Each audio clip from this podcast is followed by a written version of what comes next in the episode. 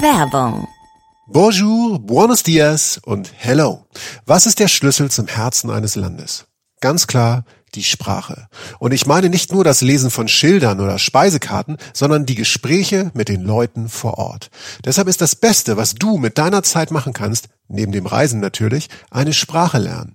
Die Bubble Sprachlern-App ist dafür der einfachste Weg zum Ziel, weil Bubble sein Motto in jedem Wort lebt. Die Sprachlernmethode, die funktioniert. Bubble ist so nah an der Praxis wie nur möglich. Die Lektionen basieren auf kurzen, realistischen Dialogen zu alltagsrelevanten Themen. Du kannst das Gelernte direkt anwenden und dich gezielt auf mögliche Situationen oder Begegnungen vorbereiten. Und keine Sorge vor langen Lernnachmittagen. Die Lektionen dauern gerade mal 10 bis 15 Minuten und passen wirklich in jeden Terminkalender. Egal ob in der Bahn, am Flughafen oder am Strand, Bubble bietet dir Sprachkurse für 14 Sprachen. Englisch, Spanisch, Italienisch, Französisch, Portugiesisch, Türkisch, Deutsch, Schwedisch, Norwegisch, Niederländisch, Russisch, Dänisch, Polnisch und Indonesisch. Du kannst deine Lernerfahrung sogar personalisieren mit eigenen Vokabellisten und weiteren hilfreichen Funktionen. Plus, du als Reisen-Reisen-Hörerin bekommst das 12-Monats-Abo von Bubble zum halben Preis. Bis zum 30.04.2024 geht das. Mit dem Code Urlaub, also das Wort Urlaub großgeschrieben. Auf bubble.com slash audio. Ich buchstabiere nochmal b-a-b-b-e-l.com slash a-u-d-i-o bubble.com Audio. Alle Infos findest du auch in unseren Show Notes. Bubble. Speak Local.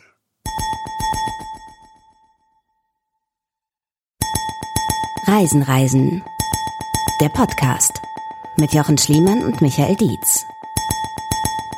Hallo liebe Menschen und Freundinnen und Freunde von Reisen, Reisen der Podcast. Sie sind wieder eure zwei besten Podcast-Freunde, immer unterwegs, immer gut gelaunt, wenn ich mal bei mir anfangen darf. Hier spricht Jochen Schliemann, der Esel nennt sich immer zuerst, da sind auch schon wieder ja. die Esel aus der letzten Folge und mir sozusagen gegenüber und mein allerliebster Partner ist Michael Dietz. Hallo Michael. Schönen guten Tag, der im Hintergrund auch schon gelacht hat. Ähm, wir sind... Ähm trotz äh, Lockdown Light äh, jetzt mitten äh, im November halbwegs gut gelaunt. Ähm, vielleicht auch, weil wir uns immer noch nicht sehen und über Leitungen ähm, miteinander verbunden sind. Äh, wie zu euch ja auch. Ne? Und ähm, deshalb äh, haben wir heute was ganz Besonderes uns gedacht für diese wieder seltsame Zeit, ohne dass man auch weiß, wie es jetzt in den nächsten ähm, Wochen und Monaten so weitergeht. Wir wollen über Reisen sprechen, ohne jetzt äh, direkt unterwegs zu sein, weil wir wären jetzt eigentlich unterwegs noch gewesen, so im Jahresplan nochmal ja, im November. Ja. Hätten wir gern nochmal eine tolle Herbsttour gemacht. Also wir wären tatsächlich auf Live-Tour gewesen, muss man sagen. Ja. Ne? Da hatten wir große Pläne. Also wir wollten nochmal hier schön mit 10, 15 Auftritten durchs Land. Und ähm, wir wären auch nochmal ein bisschen gereist. Das müssen wir dann hoffentlich nächstes Jahr nachholen. Und ähm, sitzen jetzt so ein bisschen zu Hause, sehen uns natürlich so weg. Also ich habe ein bisschen Fernweh, Jochen. Ich weiß nicht, wie es dir geht. Ja, interessant. Ich habe tatsächlich gestern drüber nachgedacht. Ähm dass äh, ich eigentlich witzigerweise, also ich will immer weg und ich begeister mich für neue Orte, klar. Ich meine, so haben wir uns ja schließlich gefunden. Also ähm, äh, der Wunsch, immer neue Orte und Welten zu entdecken, aber so ganz dieses, dieses schmerzende Fernweh, weißt du, dieses so, ich muss jetzt weg, so wie so ein Heißhunger auf irgendwas, habe ich gar nicht so oft. Okay. Äh, gestern hat's mich voll erwischt. Ähm, es ist so, wie Michael schon sagte gerade, wir haben ja gerade jetzt so Ende November 2020, also es könnte eigentlich, was Reisen angeht, jetzt nicht desolater gerade sein. Ne? Also äh, nochmal, wir haben ja wahrscheinlich im weltweiten Vergleich noch ziemlich viel Glück hier das in Deutschland stimmt. zu diesem Zeitpunkt, aber bewegen können wir uns alle nicht viel. Und wie Michael schon sagte, damit sind wir ja so kamen wir übrigens auch zu dieser Folge. Wir, ähm, wir hatten viel vor und können es jetzt eigentlich gerade nicht machen. Und ähm, ich stecke jetzt gerade in so einem Alltag fest, wie äh, ihr da draußen wahrscheinlich auch. Ne? Also wie du wahrscheinlich auch. Also denke ich mal. Mhm. Ähm, also dieses dieses Arbeiten, Arbeit, Fernsehen, Schlafen gehen so ungefähr. So macht das Leben keinen Sinn, haben Blumfeld mal gesungen. Ähm, so schlimm ist es nicht, aber die Tristesse zieht dann doch irgendwann ein und man merkt, dass diese Aufgabe, die wir hier alle zu bewältigen haben, halt auch eine, eine Länge hat. Ne? Es ist so auf mhm. Strecke, es ist so ein Marathonlauf und es zehrt und Gestern kam eine Nachricht einfach vom Freund, ähm, als ich wirklich so einen einfach einen anstrengenden Tag hinter mir hatte und mich einfach schlecht fühlte und irgendwie mal was Neues brauchte, außer die grauen Hauswände, die ich jeden Tag aus meinem Fenster angucke, so ähm, kam die Nachricht so aus diversesten Gründen. Ich will euch jetzt nicht langweilen. Äh, ich habe es geschafft. Ich komme jetzt nach zwei Wochen aus der Quarantäne. Ich laufe jetzt halt irgendwie da, wo ich hingefahren bin. Und ich habe jetzt gerade die Zeit, weil der muss jetzt, der hatte sich freigenommen für diese Zeit, bevor Corona war. Ich laufe da jetzt frei rum. Und da habe ich Bilder gekriegt, die mir sehr wehtaten. also es war wirklich so. Von ich hab, Neid zerfressen. Ich habe ne? das sonst wirklich nicht. Ich freue mich für jeden und alles. Und ich sage auch mal, es ist auch schön, wo man ist. Und es brennt ja. nicht. Aber das hat gebrannt. Es hat wirklich wie so ein Pfeil in meinen, in meinen sozusagen durch Reisetristesse geprägtes Herz gebohrt, so, weil ich auch wüsste, ich wäre jetzt woanders und es tat weh. Und ähm, es hat mich tatsächlich in dem bestärkt, was Michael und ich vorher besprochen hatten dass wir diese Folge jetzt machen wollen. Ähm, um das kurz mal einzuleiten. Ähm, wir haben ein Juwel sozusagen im Keller gehortet, äh, witzigerweise. Ähm, äh, das äh, war ein Auftritt, den wir gemacht haben mit Jürgen Domian. Das war Michael erzählt das immer so schön, wir haben, als, als er diese Idee hatte, hast du gesagt, glaube ich, das war, glaube ich, ein paar Tage, bevor keine Veranstaltungen mehr stattfinden durften, ja, ich. Ne? Das war, das war Aschermittwoch. Das ja, war ähm, also ähm, im, im, im Februar 2020 und ähm, das war quasi der Abschluss unserer Tour 2019 nochmal ein großes Special, Köln Kulturkirche, 350 Leute, Jürgen Domian mit auf der Bühne. Das war so wirklich so ein Highlight, was wir irgendwie, da haben wir lang dran geschraubt und ähm, es wurden dann auch immer mehr ähm, äh, Tickets verkauft. Wir wussten, okay, das das Ding ist voll, es kommen wirklich total viele Leute, Jürgen Domian kommt und dann ähm, merkten wir aber, oh Gott, das mit dem, beziehungsweise ich, weil ich da auch äh, von der Arbeit viel mit zu tun habe, ähm, weil ich ja in einem Newsroom arbeite und hatte immer mehr diese, diese Corona-Nachrichten, ich habe mich tief mit beschäftigt und sagte auch noch zu Jochen, ich weiß nicht, ob wir wirklich diese Veranstaltung da überhaupt noch machen dürfen. Man hatte ja damals noch ein ganz andere, man hatte ja überhaupt gar nicht so, so wirklich so dieses Gefühl, diesen Touch dafür, wie schlimm das ist oder wie bedrohlich das ist und wie wir uns gegenseitig anstecken können. Das so nah war es noch gar nicht. Ähm, und ähm, dann kam aber die Entscheidung, nee, wir können das machen. Und das war tatsächlich dann, ich weiß noch, man hat sich schon nicht mehr so die Hand gegeben. Ja, das weiß ich auch noch. Ja. Und äh, man hat schon, man ist schon auf Abstand gegangen. Die Leute haben schon auch so ein bisschen auf Abstand gesessen, aber es war natürlich, man, man war noch so ein bisschen naiv und es danach auch zum Glück ja auch nichts passiert, dass man irgendwas gehört hat, dass da jemand ähm, ähm, dabei gewesen war, der dieses ähm, Arschloch-Virus schon irgendwie erwischt hatte. Also es, wir hatten richtig Bammel und ähm, konnten es dann machen und es wurde auch auch dadurch nochmal so, ein so ein großer, warmer Abend, weil wir schon geahnt haben, wir werden vielleicht auf lange Sicht sowas gar nicht mehr machen können. Und deshalb ähm, hatten wir das, wie Jochen da sagte, so im Keller irgendwie so ein bisschen versteckt und gehortet und haben im Sommer auch schon gesagt, wir müssen das irgendwann ja mal mal raushauen, weil es so ein besonderer Abend war mit ähm, tollen Gesprächen und einem tollen Gast und dachten ja so an Weihnachten so oder die Weihnachtszeit oder fürs neue Jahr. Und dann war jetzt aber in den letzten Wochen ähm, flog dann dieser dieser Lockdown Light, sag ich mal, nach Deutschland an jetzt im November und ähm, da haben wir gesagt, jetzt ist vielleicht genau die richtige Zeit, weil ähm, in der Veranstaltung geht ähm, ähm, um diese große Frage, macht Reisen glücklich? Ich sag mal für mich direkt ja. Mich würde es jetzt sehr, sehr glücklich machen. Könnte ich raus, ähm, also auch ein bisschen weiter weg als ein Wandertag um Köln herum, was ich gestern zum Beispiel gemacht habe ähm, macht Reisen glücklich, aber es geht auch, ähm, es wird auch Dieb, es geht auch ums Alleinsein, nicht nur auf Reisen, sondern auch generell ums Alleinsein, ums Zufriedensein. Und um äh, tolle Ansätze, um tolle Denkperspektiven. Und deshalb glauben wir, dass doch jetzt genau der richtige Zeitpunkt ist, sich ähm, das nochmal anzuhören. Weil es, glaube ich, auf der einen Seite einem ein bisschen hilft, also uns ähm, hilft es äh, zumindest ein bisschen, um nochmal ähm, so diese Gedankenmodelle im Kopf zu bekommen. Dann ist es aber auch sehr lustig zwischendurch. Also es ist auch eine Lust, es wird auch viel gelacht bei dieser Veranstaltung. Ähm, wir erfahren noch mal ein bisschen mehr ähm, über Skandinavien und über Lappland. Und deshalb ist es so, eine, eine gute Runde, ein bisschen mehr als eine Stunde, die wir euch da kredenzen wollen, die euch auf der einen Seite ein bisschen ablenkt äh, von dem, was da ist, euch ein bisschen Mut macht und ähm, auch positiv nach vorne schauen lässt, wenn das alles vorbei ist, wie man dann ähm, mit Reisen umgeht, was für Träume, was für Pläne und rund ums Glücklichsein man sich machen kann oder halt auch nicht. Ja, und ähm, deshalb passt es jetzt einfach wie die wie die Faust aufs Auge, wie man so schön sprichwörtlich sagt. Ähm, hat genug Metaebene, als dass es jetzt interessant ist. Es ist halt einfach nicht nur ein Live-Dokument, aber es ist auch eins mit einer ganz besonderen Stimmung. Ähm, eben das, was Michael gerade so gesagt hat. Und ihr könnt euch auch sicher sein, dass wir für die nächsten Folgen auch schon einiges vorbereiten, was euch diese Zeit, äh, in der wir uns alle jetzt nicht reisemäßig groß bewegen können, äh, angenehmer macht. Also wir werden für diverses Kopfkino sorgen und all das, was wir so lieben äh, am Reisen, auch so weit verarbeiten, dass es eben nicht weh tut, wie mir gestern mein Freund, sondern ähm, dass man sagt, hups, ich war ja gerade vielleicht eine Stunde mal weg oder ähm, da sind wir dran, dafür sind wir da, das machen wir auch. Wir hatten nur das Gefühl, dass genau jetzt der Moment ist, um irgendwie für uns auch einen Kreis zu schließen ähm, und, und vor allen Dingen halt ähm, all diese Themen, die wir jetzt setzen, über die ich tatsächlich auch relativ viel gerade nachdenke, weil man ja auch diesen, wenn man irgendwas nicht mehr hat, denkt, merkt man erst, wie sehr man es vermisst zum Beispiel und man hat einen gewissen Abstand, man denkt über Sachen anders nach und das ist da gegeben. Wer ist dafür besser als Jürgen Domian? Welcher Ort ist besser als Lappland, beziehungsweise wenn man alleine reist und vor allem noch ganz andere Orte kommen zur Sprache und ihr werdet euch da wiederfinden. Ähm, wie dem auch sei, ähm, was wir jetzt noch mal ganz kurz, ach Michael, ich habe übrigens eine Frage vergessen. Ich habe gerade so viel geredet, als du mich gefragt hast. Du musst ja gar nicht lange antworten, aber hast du denn überhaupt Fernweh? Ähm, ja, also ich habe wirklich, ich habe wirklich Fernweh, weil ähm, dieses Jahr halt ähm, ich ich hatte Pläne, größere und kleinere Pläne. Ähm, auch so Familienurlaube und das ist alles ausgefallen.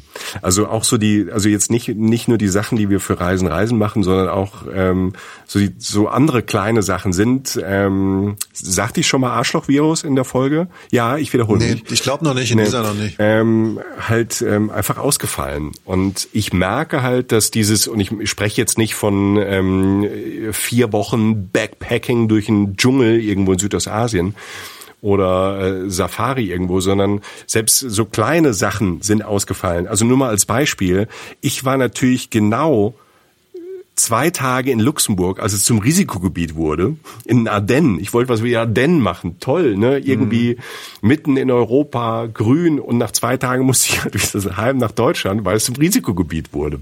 Ne? Also da, ich, ich hatte viel Pech irgendwie so und da ein bisschen. Und deshalb ist dieses, dieses Fernweh natürlich auch so, gewachsen, was ich so ein bisschen mit, ähm, mit, mit Lesen stille. Ähm, und mhm. ähm, was wir auch stillen, mit wir miteinander reden. Also wenn, wenn wir über ähm, Destinations reden, über Reiseerfahrung, das, das hat mir persönlich viel geholfen. Auch das alles, was bei euch, von euch über Social Media kam, über Instagram kam, über Facebook kam, uns hilft das auch. Also wir freuen uns sehr, wenn, wenn ihr da mitmacht und äh, äh in den Kommentaren, in den Captions, wenn wir uns da austauschen und wenn ihr eure ähm, Erfahrungen, eure Gefühle da reinschreibt, das ist äh, sehr wertvoll aufgehoben und ähm, sehr wertvoll ähm, wird das auch gelesen und ähm, es hilft tatsächlich und deshalb freue ich mich auch auf die nächsten Wochen. Wir haben, wir sind da am Vorbereiten von schönen Dingen, die das Fernweh zumindest im, im Kopf ein bisschen stillen. Und da freue ich mich, äh, ich persönlich sehr drauf, das äh, mit dir, Jochen, zu besprechen, aber euch das auch zu präsentieren und zu gucken, ob ihr da schön mitreisen könnt im Kopf und da freue ich mich drauf. Und was mir auch hilft, das ist, ähm, ich bin King of Überleitung, fällt mir gerade ein, um mich mal oh, selbst zu küren. Ähm, die ja. Geo-Saison. Endlich ein Titel. Ne? Ja. ist ein Titelsammler. Endlich ein Titel. Als FC Kaiserslautern-Fan ist das ja selten, dass man mal einen Titel hat. Ne? Aber von daher. Hast du jetzt Kaiserslautern angesprochen, Jochen? Also mein Verein kämpft in der dritten Liga gegen den Abstieg und du, du, du, du haust das einfach so raus, weißt du, um mir noch Sag doch einfach, was ich noch mal bin und dann du bist HSV-Fan, das ist zumindest verhaltensoriginell. Ja, was ich, ja, damit haben wir jetzt die letzten Hörer verloren. Aber ich bin noch mal King of Übergabe. Wir bleiben in Hamburg, nicht beim HSV, gehen aber zur Geo-Saison-Redaktion. Stimmt, auch gut, ne? Ja. Äh, uns, ja, unsere Freundinnen und Freunde von der Geo-Saison, ähm, die haben auch viel Fernweh und die müssen ähm, mit uns zusammen äh, ein Heft machen, wo wir die letzte Seite füllen. Das ist immer der Stimmwechsel. Mhm.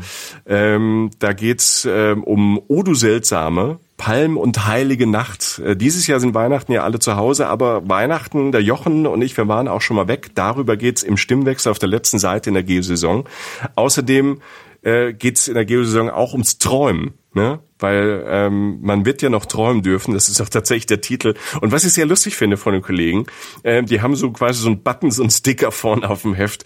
Jetzt lesen, später reisen. Das passt auch zu uns. Jetzt hören, später ja. reisen. Man muss das Ganze auch ja. manchmal ein bisschen mit Humor nehmen. Es tut auch weh und manchmal ist es so eine emotionale Achterbahn, aber man muss es mit Humor nehmen. Also dieses Heft ist wirklich ein zum Wegträumen. Es ist ähm, wieder mit tollen Bildern, mit tollen Zielen ganz weit weg. Indien ist drin, aber auch so Sachen, wenn man, ähm, es ist ja auch sowas zum Planen. Es ist eine Zeit, wo man sich vielleicht mal den äh, man nimmt sich nicht mehr den Atlas, aber man nimmt sich vielleicht Google Maps und äh, guckt mal, wo man vielleicht noch hin möchte, hört Reisen, Reisen, liest irgendwelche Magazine und Bücher. Und ähm, wir sind ja auch immer äh, vorn dabei, dann zu überlegen, wenn man reist, wie nachhaltig kann man denn reisen? Und darum geht's auch in der Grünzone im Geosaisonheft. Und das fand, fand ich ganz spannend, weil das hat mir auch wieder noch ein bisschen was gebracht. Woran erkenne ich denn ein nachhaltiges Hotel? Es gibt ja so ganz viele Siegel und ähm, da gibt's halt auch bessere bessere und schlechtere und es gibt auch ähm, Hotels, die gar keine Nachhaltigkeitssiegel oder Labels haben. Das heißt aber nicht, dass die nicht nachhaltig sind, ähm, sondern dass es vielleicht kleine Pensionen oder kleine Hotels sind, nicht so wie die großen Hotelsketten, die sich die Zertifizierung leisten können, sondern da macht es halt auch immer wieder Sinn, mal nachzufragen, wenn sowas nicht auf der Homepage ist, wie bio seid ihr, wie achtet ihr auf Nachhaltigkeit? Und äh, da merkt man dann immer ja an der Reaktion dann schnell, ob sich da jemand drüber Gedanken macht oder nicht. Ähm, da ähm, steckt viel drin in der grünen Zone von Geosaison und ähm, wir sind auch mit drin und äh, freuen uns, wenn wir da mit den Kollegen und Kolleginnen zusammen so ein bisschen Fernweh haben, uns da austauschen. Michael, das bin ich. Ja, das, das ist schon mal richtig. Ähm, ich hatte noch ein paar Feedbacks rausgesucht von den Menschen, die, die uns schreiben. Du hast es gerade schon mal angesprochen, von euch da draußen. Also wir haben ja diverse Kanäle, über die wir mit euch außer über Podcast kommunizieren, sei es jetzt äh, Instagram, äh, Facebook, ähm, unseren Blog. YouTube? Äh, YouTube. YouTube. YouTube Unser, auch. Ja. Unser Blog, sagst, sagst du nochmal die Adresse, du sagst das immer so schön. Oh, die Internetadresse? Ja. Alter. www Reisen, ja. Reisen, der Podcast.de. Ja, und dazwischen ist immer so ein Minus. Also Reisen, minus Reisen, minus der, minus äh, podcast.de. Guck mal, das, ich finde die Adresse haben wir gut ausgesucht. Die kann man richtig kurz und knackig einfach mal Ja, es gibt kein, es, das war, also bei dem seltsamen Podcast-Namen, wie willst du da in, unser, unseren Blog irgendwie äh, toll nennen? Aber ihr findet das. Ihr müsst auch bei Google einfach nur Reisen, Reisen eingeben. Dann seid ihr bei uns auf dem Blog und dann macht ihr das bei euch schön einfach als Lesezeichen, weil auf dem Blog ist immer noch ein bisschen äh, Add-on zu unserem unseren Folgen, also mehr Bilder, noch ein bisschen mehr Texte. Also schaut gerne auf unserem Blog reisen-reisen-der-podcast.de vorbei. Ähm, Insta hast du gesagt, Facebook hast du gesagt, YouTube und ja. unser Blog. Genau, und, und wir, wir kriegen eure Nachrichten, wir lesen die manchmal nicht, äh, wird nicht sofort geantwortet, weil wir einfach ähm, zu viel zu tun haben. Das tut uns leid, aber das äh, geht direkt ins Herz. Und ich habe einfach jetzt mal, weil wir ja jetzt über dieses Thema sprechen, was wir schon umrissen haben, habe ich mal so ein paar Sachen rausgesucht, äh, wo sich die Leute so hinträumen. Weißt du, also was jetzt mhm. so in letzter Zeit kam an Kommentaren oder Nachrichten an uns oder so. Ich gehe da einfach mal kurz mal durch. Ich guck mal eben. Dennis Gösele heißt der eine Kollege. Der schreibt, also dankt uns erstmal für den Podcast. Ähm, wir seien sehr inspirierend, immer wieder eine Freude. Nächstes Jahr Jahr im Schön. Mai wollten wir eigentlich nach Japan. Ob das klappt, wer weiß das schon. Mhm. Aber eure aktuelle Folge macht es einem schwer, das gedanklich zu canceln. Das tut mir erstmal leid, Dennis, tut mir leid. ähm, aber ich hoffe, ich nehme das mal positiv an, um Alternativen zu schaffen, schreibt er. Folgt dieses Jahr noch ein kleiner Roadtrip mit dem Wohnwagen durchs Allgäu. Das hat er, die Nachricht ist jetzt auf dem Sommer. Das heißt, das werden ja. sie wahrscheinlich schon gemacht haben, aber eine super Idee übrigens. Ja. Äh, Japan oder Allgäu, Hauptsache weg. Hauptsache, und, und wir haben zu, zu allen Folgen, also es gibt eine Japan-Folge, nochmal eine allgemeine. Es gibt auch noch, ähm, das darf man nicht vergessen, nochmal Spezialfolgen zu Tokio und Kyoto. Die ähm, ähm, haben wir auch im Programm. Äh, zeitlose mhm. Classics. Ähm, äh, Jochen beim Sumo-Ring und ähm, ja. das ist mir so im Kopf geblieben. Das, das, das, das war super. Schnell, ja. Das ja. ging recht schnell, ähm, dass er auf der Matte lag. Nee, also wollte ich nur noch mal droppen. Also zum Allgäu haben wir eine, eine spannende Folge und auch zu Kyoto und Tokio. Alles tolle Ziele. Ja, haben wirklich Spaß gemacht. Tatsächlich sehr viel Spaß gemacht, die Folgen. Ich habe hier noch, ähm, jetzt sind äh, Kommentare von Instagram, zum Beispiel Laura Nie heißt die Kollegin. Ich wäre jetzt lieber irgendwo in der Südsee mit meinem Mann und würde die Seele baumeln lassen. Da wäre ich dabei, auch mit einem Mann, das ist äh, völlig okay. Also Südsee könnte jetzt auch gehen, wenn ich hier aus meinem Fenster gucke. Ich habe gerade so ein Bild im Kopf, weißt du, da liegt so ein Na, Pärchen irgendwie ja. an so einem einsamen Strand und du kommst ja mit, keine Ahnung, mit so Schlappen dazu, mit so einem Hawaii-Hemd. Na, Wintai, ich lege mich dazu, ne? Ja, und alle haben richtig Bock auf mich, ne? Ja, toll, Ja. dass du da bist, Jochen. Ja. Nee, Kann er ich mal von der Sonnencreme haben? Kann mich jemand eincremen? Also du bist so der Nein. Typ, glaube ich. Ja. Nein. äh, Jan, Yanda Lee schreibt, äh, am liebsten in der weißen Kalahari mit meinem Lieblingsmenschen auf einer äh, Self-Drive-Safari. Das klingt so. Und dann abends am Lagerfeuer dem unglaublichen Sternenhimmel Afrikas erliegen. Meine Güte, ich habe jetzt schon Bock. Ähm, ich gehe einfach weiter. Alicante, Spanien schreibt Katas Kata Schrö heißt sie äh, bei Instagram bei einem guten Glas Wein oder Friesentorte auf Föhr, also Alicante und Föhr, die Paarung habe ich selten gehört, bin ich auch prinzipiell mit am Start. ähm, hier Nepal habe ich, ich habe auch nochmal Nepal gefunden, Menschen, die Okay. ähm, äh, eine, eine, eine Tour durch durchs Himalaya irgendwie geplant. Hier mit ähm, wie ursprünglich geplant wäre ich jetzt gerne mit dem Rucksack in Nepal im Himalaya unterwegs, Weltklasse, total geil. Hätte ich hätte ich total Bock drauf, also finde ich total spannend. Bangkok, ähm, also will sagen so ein bisschen ein kleiner Kulturschock zufügen im positivsten Sinne. Nach Kerry wollte jemand fliegen, an die Nordsee und so weiter. Leute, wenn ihr Druck habt, wenn ihr es loswerden müsst und Gleichgesinnte sucht, meldet euch bei unseren Social Media Kanälen, kommentiert auf dem Blog oder bei YouTube, was auch immer. Wir lesen das. Ähm, wir helfen, wir fangen das auf, wir kriegen tatsächlich auch inhaltliche, ähm, inhaltliche Inspiration daraus. Also äh, da finden sich so relativ viele vernünftige Menschen, die sich mit dem Reisen auseinandersetzen und Bock auf Reisen haben. Äh, schaut mal vorbei. Ja, finde ich auch immer super. Man merkt immer mehr, wie ihr euch äh, gegenseitig auch so ein bisschen kennenlernt. Also das, das finde ich super, wenn unter den wir. Kommentaren die die Leute sich halt da so äh, zufällig dann so ein bisschen kennenlernen und austauschen und äh, der eine sagt, ah, ich habe da noch einen Tipp und äh, wir waren da auch mal. Also das finde ich super. Also das das das, Beste- macht mir Freude. Und das Beste ist tatsächlich, dass wenn ihr jetzt, ähm, wenn ihr diese Folge hört und mal wissen wollt, wie wir eigentlich so aussehen, also besser nicht, kann ich schon mal vorwarnen, aber beziehungsweise wie das alles so aussah damals und einen Live-Auftritt von uns sehen wollt, der ist nämlich auch bei YouTube jetzt zu sehen. Den werden wir zeitgleich mit dieser Folge auf YouTube stellen und wir werden auch Ausschnitte davon, also wenn uns das technisch gelingt, da ist ja bei Michael und mir nicht so richtig viel los, Nö. aber wenn wir, wenn wir, das, wenn wir das hinkriegen, werden wir Ausschnitte davon auf Instagram und Facebook posten. Das heißt, da seht ihr Clips von diesem, von dieser Sache, die ihr gleich hören werdet. Und der ganze Auftritt, übrigens auch noch, äh, da ist auch unser, unsere Köln-Show zum Beispiel von der ersten Tour auch noch auf dem YouTube-Kanal. Ähm, könnt ihr euch wirklich auf unseren Kanälen angucken. Das sind nochmal so, wenn man Reisedruck hat und richtig Fernweh hat, das sind immer noch mal ein, zwei Stunden, die helfen. Also man müsste dann manchmal, wenn wir im Bild sind, die Augen zumachen, aber es ist letztlich, sind wir live und unsere Folge mit Jürgen Domian aus der Kulturkirche in Köln wird auch in Gänze über eine Stunde, weit über eine Stunde Ja. bei YouTube zu sehen sein. Hey Jochen, es gibt so viele Leute, die auf maroden Charme stehen.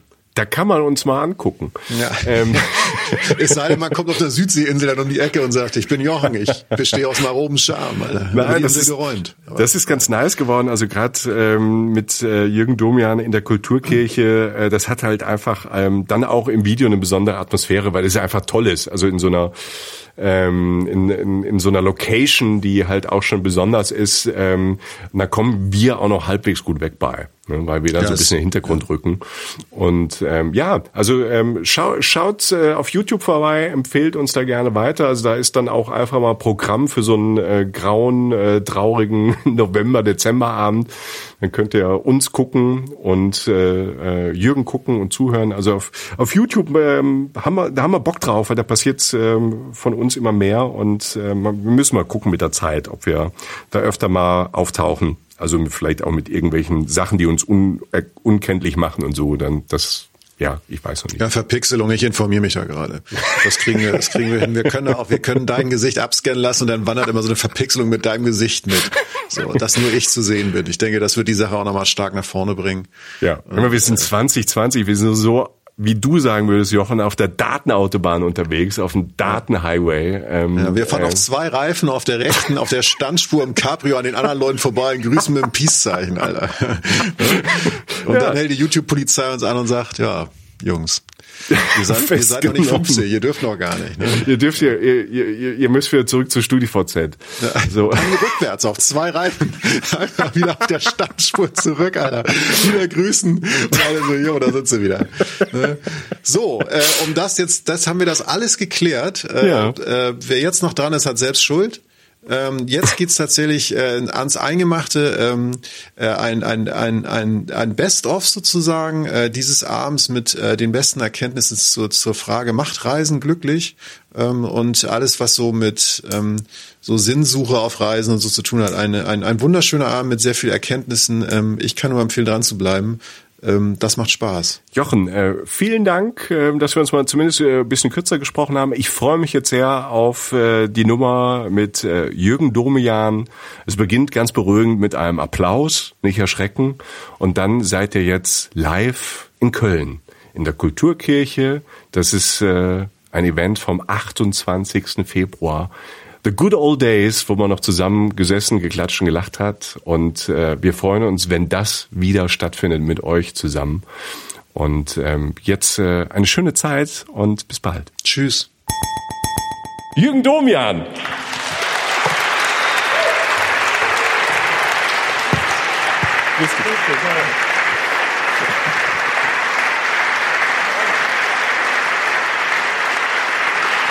Vielen, vielen Dank. Sehr freundlich. Dankeschön.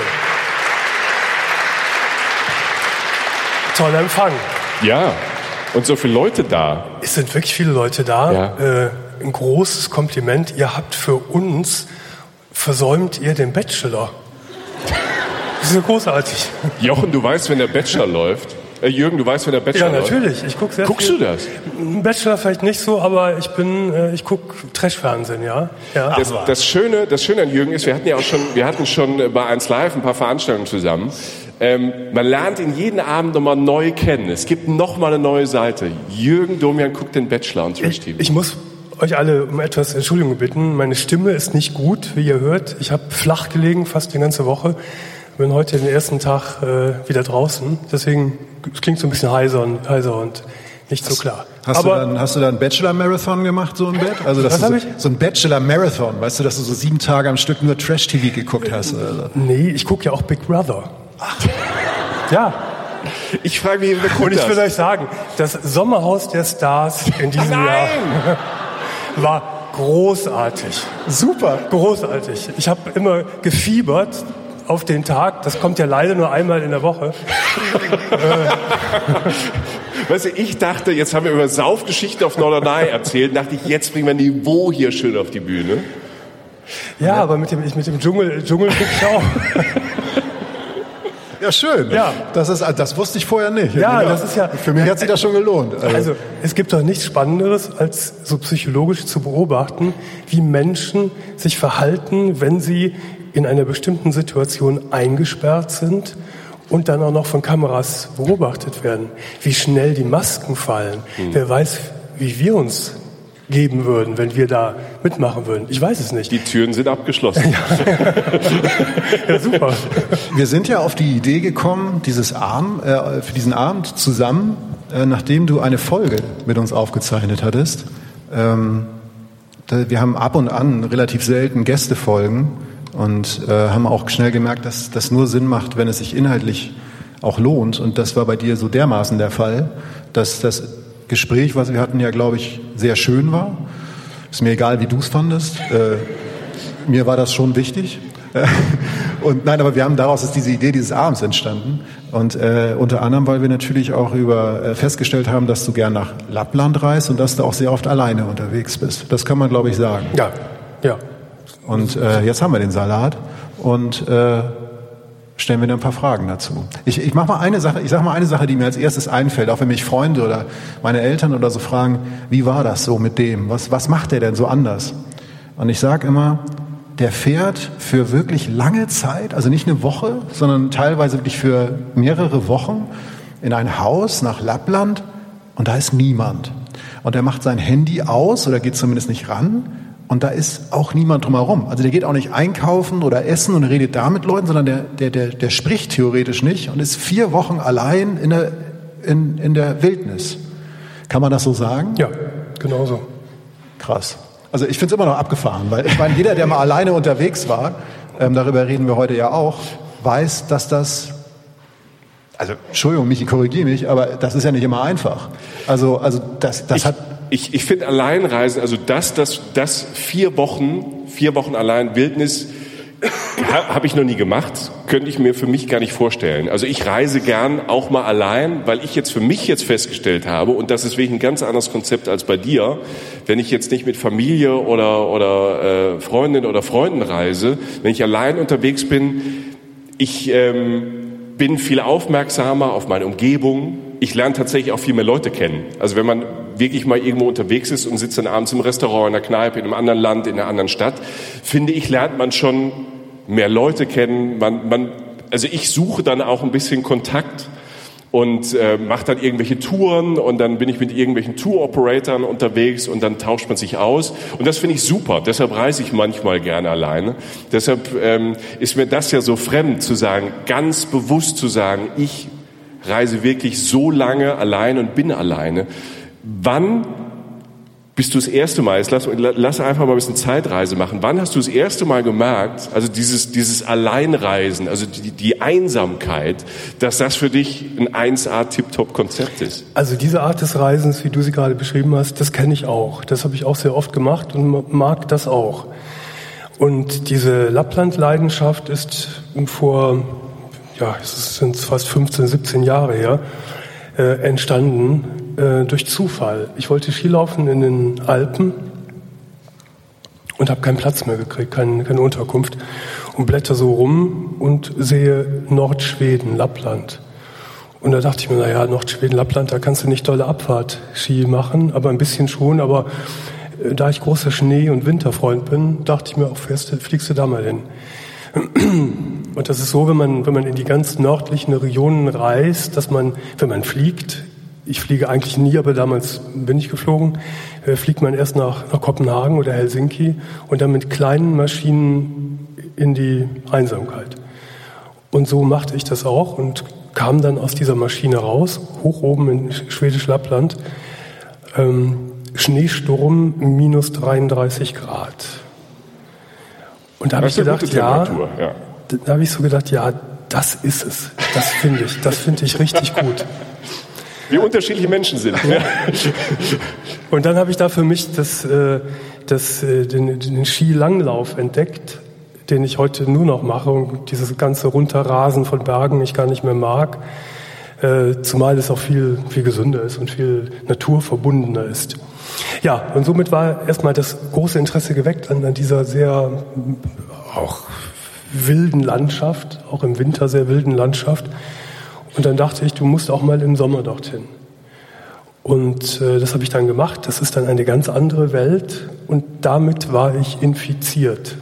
Vielleicht können wir den Leuten nochmal erklären, Lappland ist ja kein eigenständiges Land, sondern eine, eine Region, eine nördliche Region, meist oberhalb des Polarkreises, die sich zieht von Russland über Nordfinnland, Nordschweden und Nordnorwegen. Und meine bevorzugten Gebiete sind eigentlich Nordfinnland und Nordschweden. Äh, in Nordrussland war ich noch nicht, in Nordnorwegen äh, aber auch.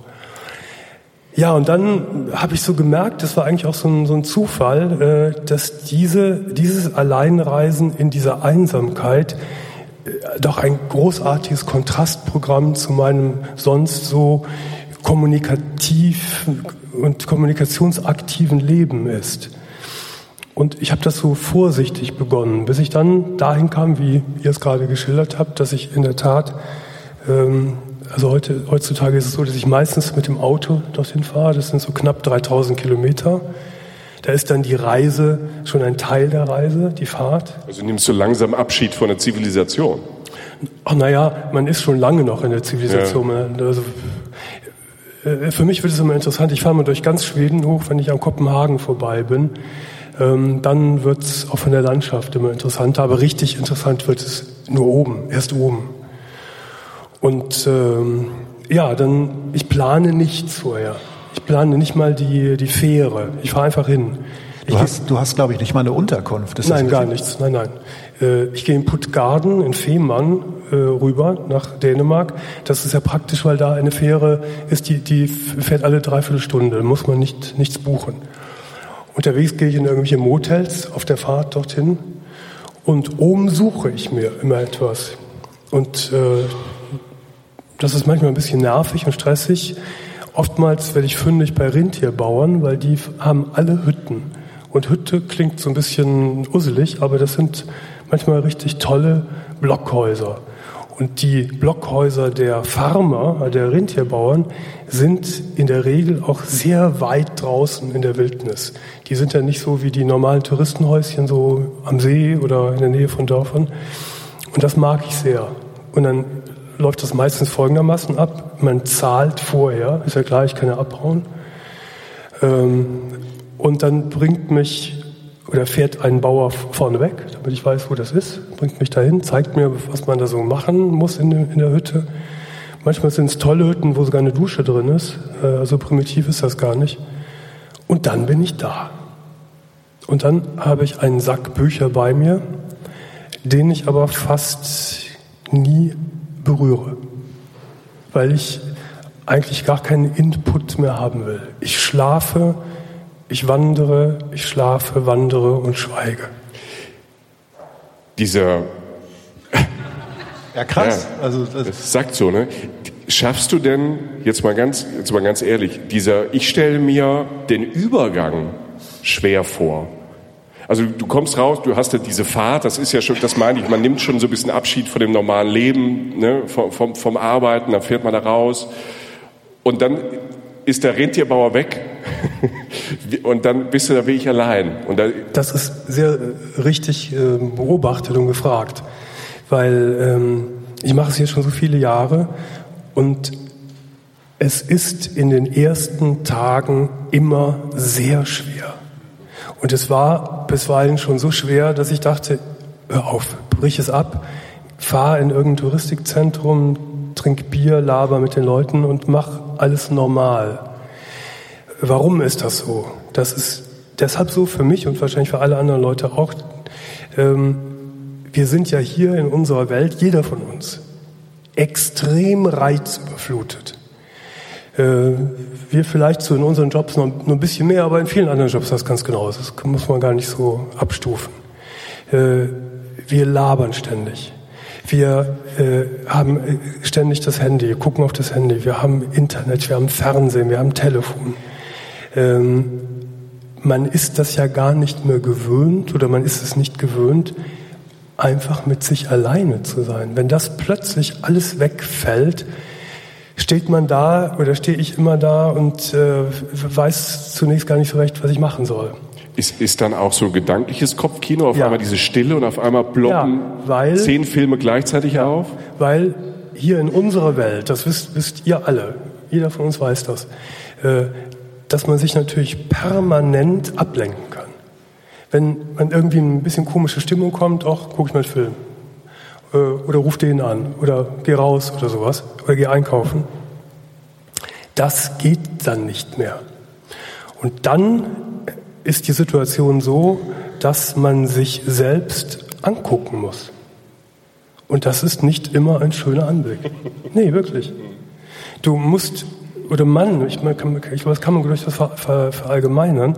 Das diese Erfahrungen erzählen mir auch Leute, die in Schweigeklöster gehen. Ähnliche Erfahrungen haben auch Leute, die pilgern und nicht so viel mit anderen zusammenkommen. Äh, du schaust in deine eigenen Abgründe, die man vielleicht so immer schön kaschieren kann im normalen Leben. Es ploppen Tausende von, von, von Dingen auf aus dem Leben, völlig profane Sachen, von der Fahrt ploppen mir Sachen auf, aber es ploppen auch Sachen auf der Verletzung aus fernen Zeiten. Und dann spürt man das irgendwie auch nochmal. Aber es ploppen auch Sachen auf, wo man sich selbst mies verhalten hat, wo man andere Menschen verletzt hat. Und das siehst du dann alles.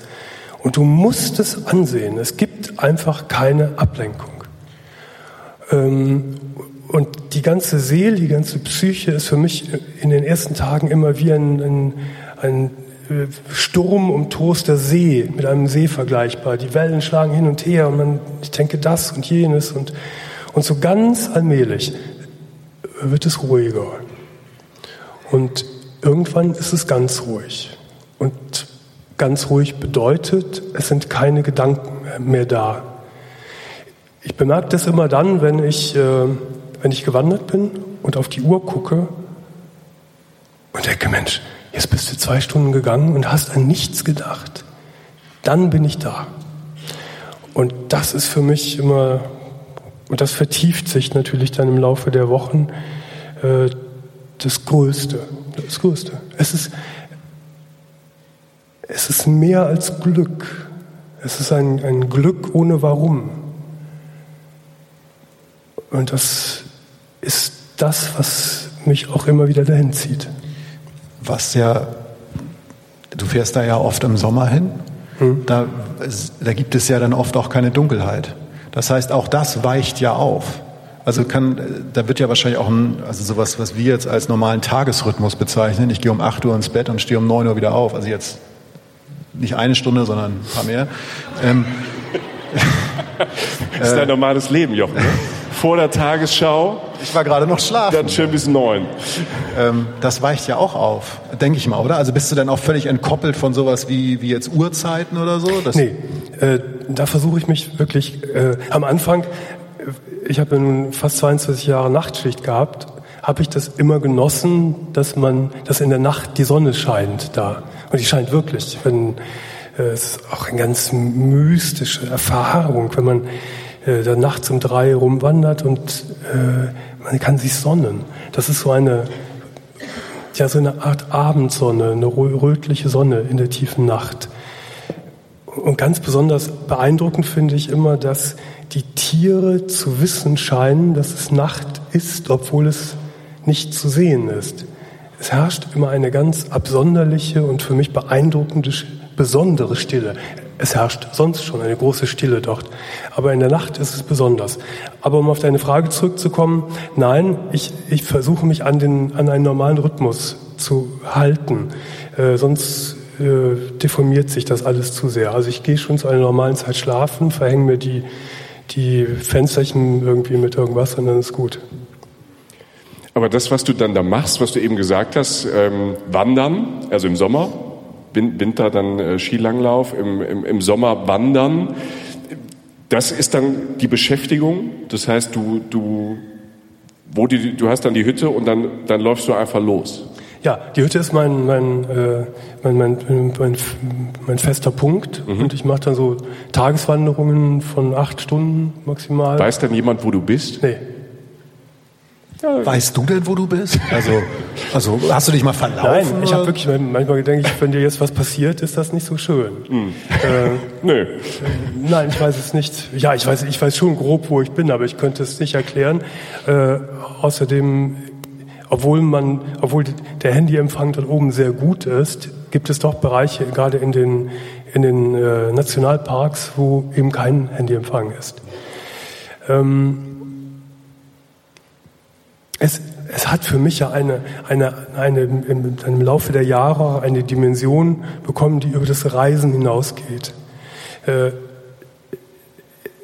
es, es ist eine, eine Kontemplation, es ist wie Exerzitien halten. Ähm, ich beschäftige mich ja seit vielen Jahren mit dem Zen, mit dem Zen-Buddhismus. Der, der Klassiker Zen-Buddhismus, ne? Man kann ihn, ich weiß, man kann ihn nicht in vier Sätzen erklären.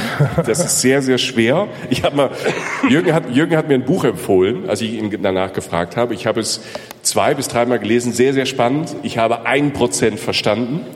Jetzt die schwere Aufgabe. Für uns ganz kurz, sag uns ungefähr, was Zen-Buddhismus ist.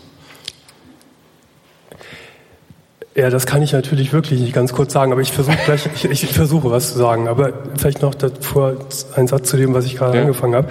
Ähm, insofern ist das für mich auch immer etwas, ich will nicht sagen religiöses, aber spirituelles. Hm. Ähm,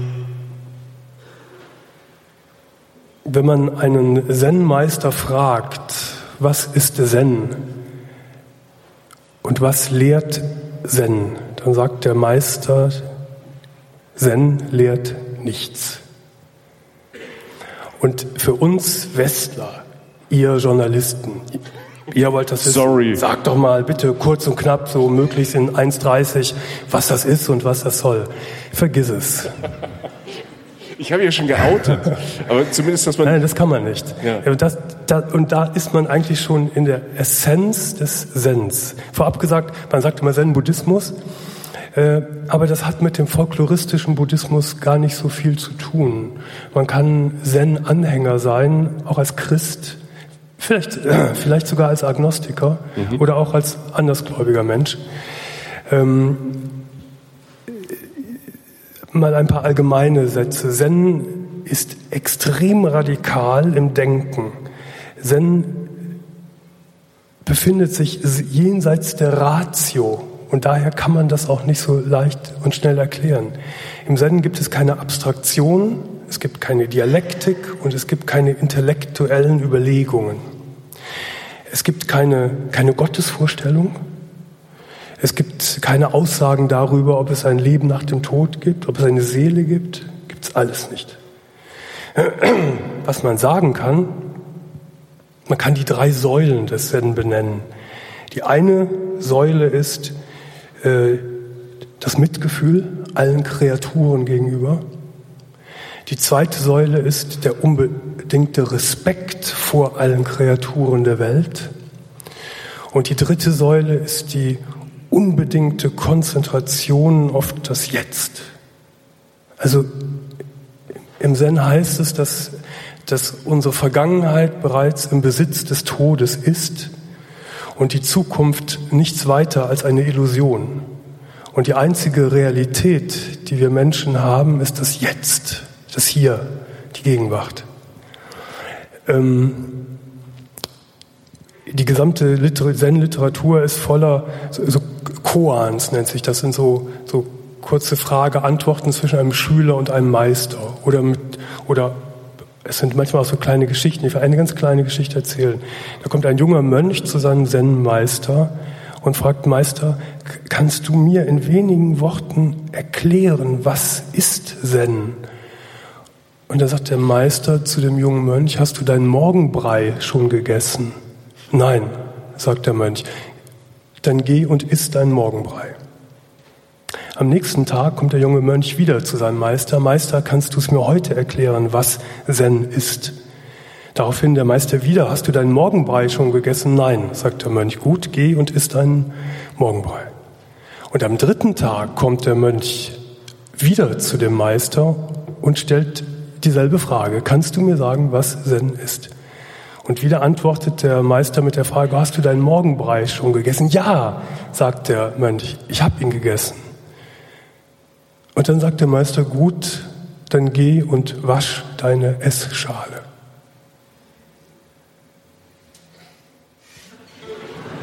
Ich sage ja, ein Prozent. Also, und äh, das war nicht das Prozent. Was, äh, ich, will, ich, will, ich muss, ich muss, ich muss ja. noch anders erklären.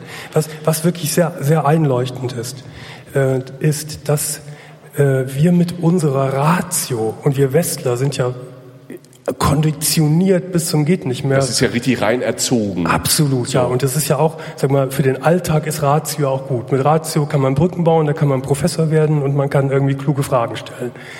Ähm, aber äh, der Zen macht einem klar, dass die großen, entscheidenden Fragen unserer Existenz, nämlich die Frage nach, dem, nach der Liebe, nach der Zeit, nach dem Tod, nicht mit Ratio, das heißt mit der Logik einer unserer Sprache zu erklären ist oder zu fassen ist.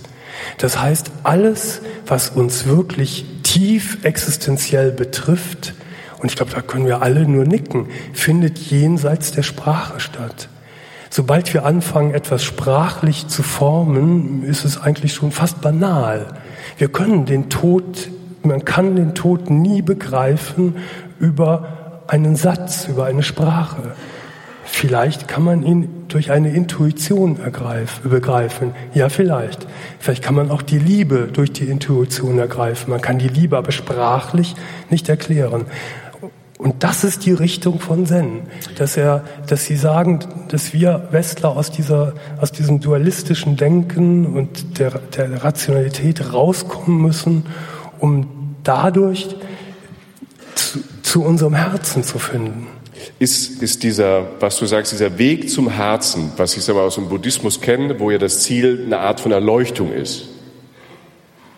Ne, es gibt ja Mönche, die sagen, also es geht um ne, buddhistische, buddhistische Mönche sagen, ja, es, es, ich bewege mich in Richtung Erleuchtung.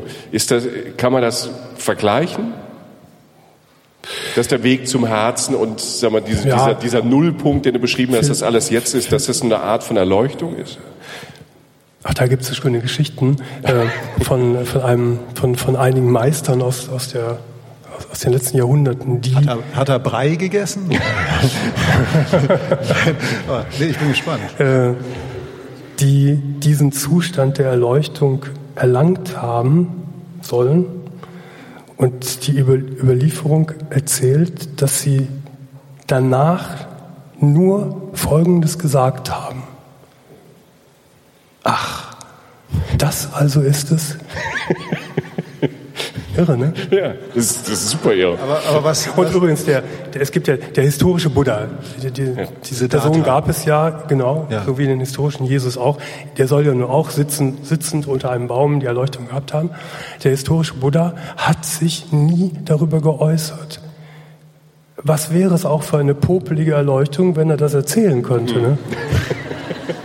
Punkt. Aber es ist, es ist ja tatsächlich so, dass, äh, also jetzt so ich oder Michi vielleicht auch, ähm, du ja auch, wenn du dann wieder hier bist oder bevor du wegfährst, man versucht ja schon, also man, man unterliegt ja sehr oft der äh, Illusion, äh, wenn man jetzt mal von deiner Logik ausgeht, dass man Sachen unter Kontrolle hat.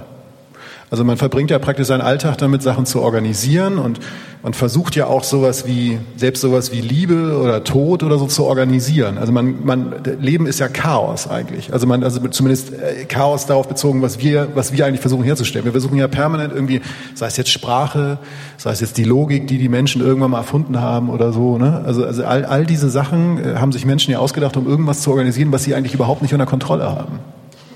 Würdest du da zustimmen? Also, dass man sich einfach dem hingibt, dass man eben nichts unter Kontrolle hat? Dass man nichts unter Kontrolle hat. Ja. Also ich komme hier heute her, mache das, dann gehe ich nach Hause, dann fahre ich am Wochenende vielleicht zu meinen Eltern oder so oder irgendwas. Also man hat ja, man baut sich ja ein System auf und man, äh, man, man, man führt Beziehungen, ähm, äh, man lebt so und so lang, man, man spart Geld, damit wenn man dann aufhört zu arbeiten, weil das so ist, dass man dann auch Geld hat, weil man dann ja, also, aber wenn das Leben dann dazwischen funkt, ist das doch eigentlich alles relativ egal, oder nicht? Also will sagen, ich rede von diesem, von diesem Gebilde, von diesem Logikgebilde, das permanent irgendwo aufgebaut wird, von dem ich auch Teil bin, das aber letztlich in der Welt, die du da beschreibst, in die, die du dich ja auch reinbegibst, eigentlich und, und dieser Zen-Geschichte, also die, diese, diesen, diesen Prinzip eigentlich überhaupt keine Rolle spielt und das scheint ja der Realität dann Ja, doch das stimmt. Ja. ja, ich glaube, dass du mit dieser, mit dieser Ratio, oder wie du es gerade beschrieben hast, mit den Beispielen, versuchen wir einfach nur zu überleben hier auf der Basis unserer Gesellschaftsform. Man kann, könnte sicher auch ganz anders überleben. Aber auf der Basis der westlich orientierten, äh, materialistisch ausgerichteten Gesellschaftsform geht es nicht anders. Ähm, man kann sich Inseln suchen, ja, aber äh, letztendlich, äh, wenn man anfängt darüber nachzudenken, brechen die anderen Sachen auch immer wieder durch, die du gerade beschrieben hast, ja. Ist dann für dich dann, um den, den Bogen da nochmal hinzuspannen, nach Lappland, also Lappland ist dann teilweise auch so eine Insel für dich geworden. Ja, kann man so sagen. Mhm. Würdest du denn, weil was ich so ein bisschen lustig finde, um das mal zu brechen, wir, wir haben ja drüber erzählt und du hast ja eben gesagt, du warst so 17 Mal da. Und ich habe zu Jürgen gesagt, Jürgen, schick mal ein paar Bilder rüber. Und er sagt, Jürgen, ich habe kein Bild. Also Jürgen, du warst 17 Mal da, du wirst so ein Bild davon haben. Weißt du, wir haben einen Podcast, wir haben ja auch so einen Instagram-Account, da wollen wir was drauf machen. Nee, ich habe kein Bild. Du hast in 17 Jahren kein Bild da oben geschossen. Nein, äh, bewusst, bewusst auch nicht. Ähm, also gerade bei dieser Art des Reisens hasse ich es zu fotografieren. Ich mag so schon keine Fotos gerne, aber da schon überhaupt nicht, weil es mir den Moment raubt, den Moment real zu erleben. Weil ich zerstöre den Moment ja, indem ich einen technischen Vorgang bediene oder absolviere. Ich will bis zur letzten Sekunde das ferne Gebirge in Russland sehen und erleben. Ich will nicht da stehen mit meinem Handy rundfummeln und das irgendwie aufzufangen versuchen. Warum auch? Niemals, niemals kann ein, ein Foto das transportieren, was man in einem solchen Moment erlebt. Ein Foto ist immer klein. Wenn ich ein Foto brauche, so als Prospekt, guck dir mal so, hier sieht's aus, kannst du googeln, hast du die schöneren Fotos, als ich sie machen könnte. Aber äh, Warum machen wir dann alle Fotos auf ja, das Reisen? weiß ich ja nicht. Ich weiß es nicht. Wieso machen wir das alles? Ich Also ich glaube, ja fast jeder von uns macht, wenn er unterwegs ist, mittlerweile mit dem Handy. Also Es ist eine Seuche. Es ist wie eine Seuche. Manchmal sehe ich auf, auf anderen Reisen, da äh, sitzt man am Meer und das, die Sonne geht super unter, kommen alle hingerannt, zack, zack, zack, zack, zack, zack, zack, und wieder zurück ins Auto. Die sehen gar nicht mehr den Sonnenuntergang. Aber es ist Wirklich. doch, aber es ist doch letztlich, wenn ich jetzt in mich reinhorche, ist es, das Wort krampfhaft ist so ein bisschen negativ besetzt, aber es ist doch einfach nur das Bedürfnis, den Moment festzuhalten. Ja, den will ich ja gar nicht Mir geht es gerade, aber das ist ja, ich versuche ja gerade rauszufinden, warum man es macht. Ah ja, also ich bin ja auch dabei. Du Ja. bist ja jetzt hier nicht die Mehrheit, dass du keine Bilder machst. Also ich, ich mache Bilder. Ja, ich mache Bilder. wir alle machen Bilder. So. Und die sind verdammt gut. naja, äh, also, äh, und das Bedürfnis bei mir ist es, glaube ich, also man, man, das Bedürfnis, einen Moment zu halten. Also Aber bitte das ist, bleib. Das ist gut, dass du das so sagst. Ja, aber genau das will ich ja nicht. Ich will ja nichts festhalten. Das widerspricht dem Zen diametral. Ich will nichts festhalten. Ich will sein jetzt und dann bin ich im nächsten Moment wieder in einem anderen Sein. Und alles, was jetzt zurückliegt an Stufen, sind völlig unwichtig. Völlig. Aber, Jürgen, du hast doch, du bist ja ein netter Mensch, das wissen wir. Du hast ja auch Freunde. Kannst du, willst du nicht deinen Freund mal, guck mal, die ist die Hütte, da sind die Rentiere. War der Moment Nee. nie da? Ich vorm Baum, ich hinterm Baum, der Baum vor die- mir. Da reite ich ein Elch, der ist wild. Nein, die Freunde äh, wissen, dass ich, äh, dass ich so ticke und insofern ist das völlig okay. Nein, nein, das war nie ein Thema. Okay. Nein. Ich habe eine Frage. Ja. Wenn sie zu früh ist, Michi, sag's mir. Die Rückfahrt.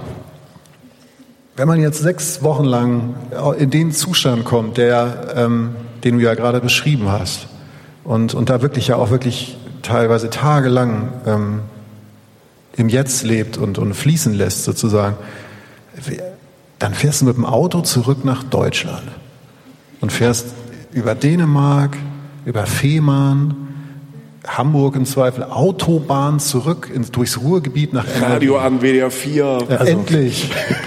Also es ist so, das Schweigen, wenn man lange schweigt, macht das immer was mit einem Menschen. Immer.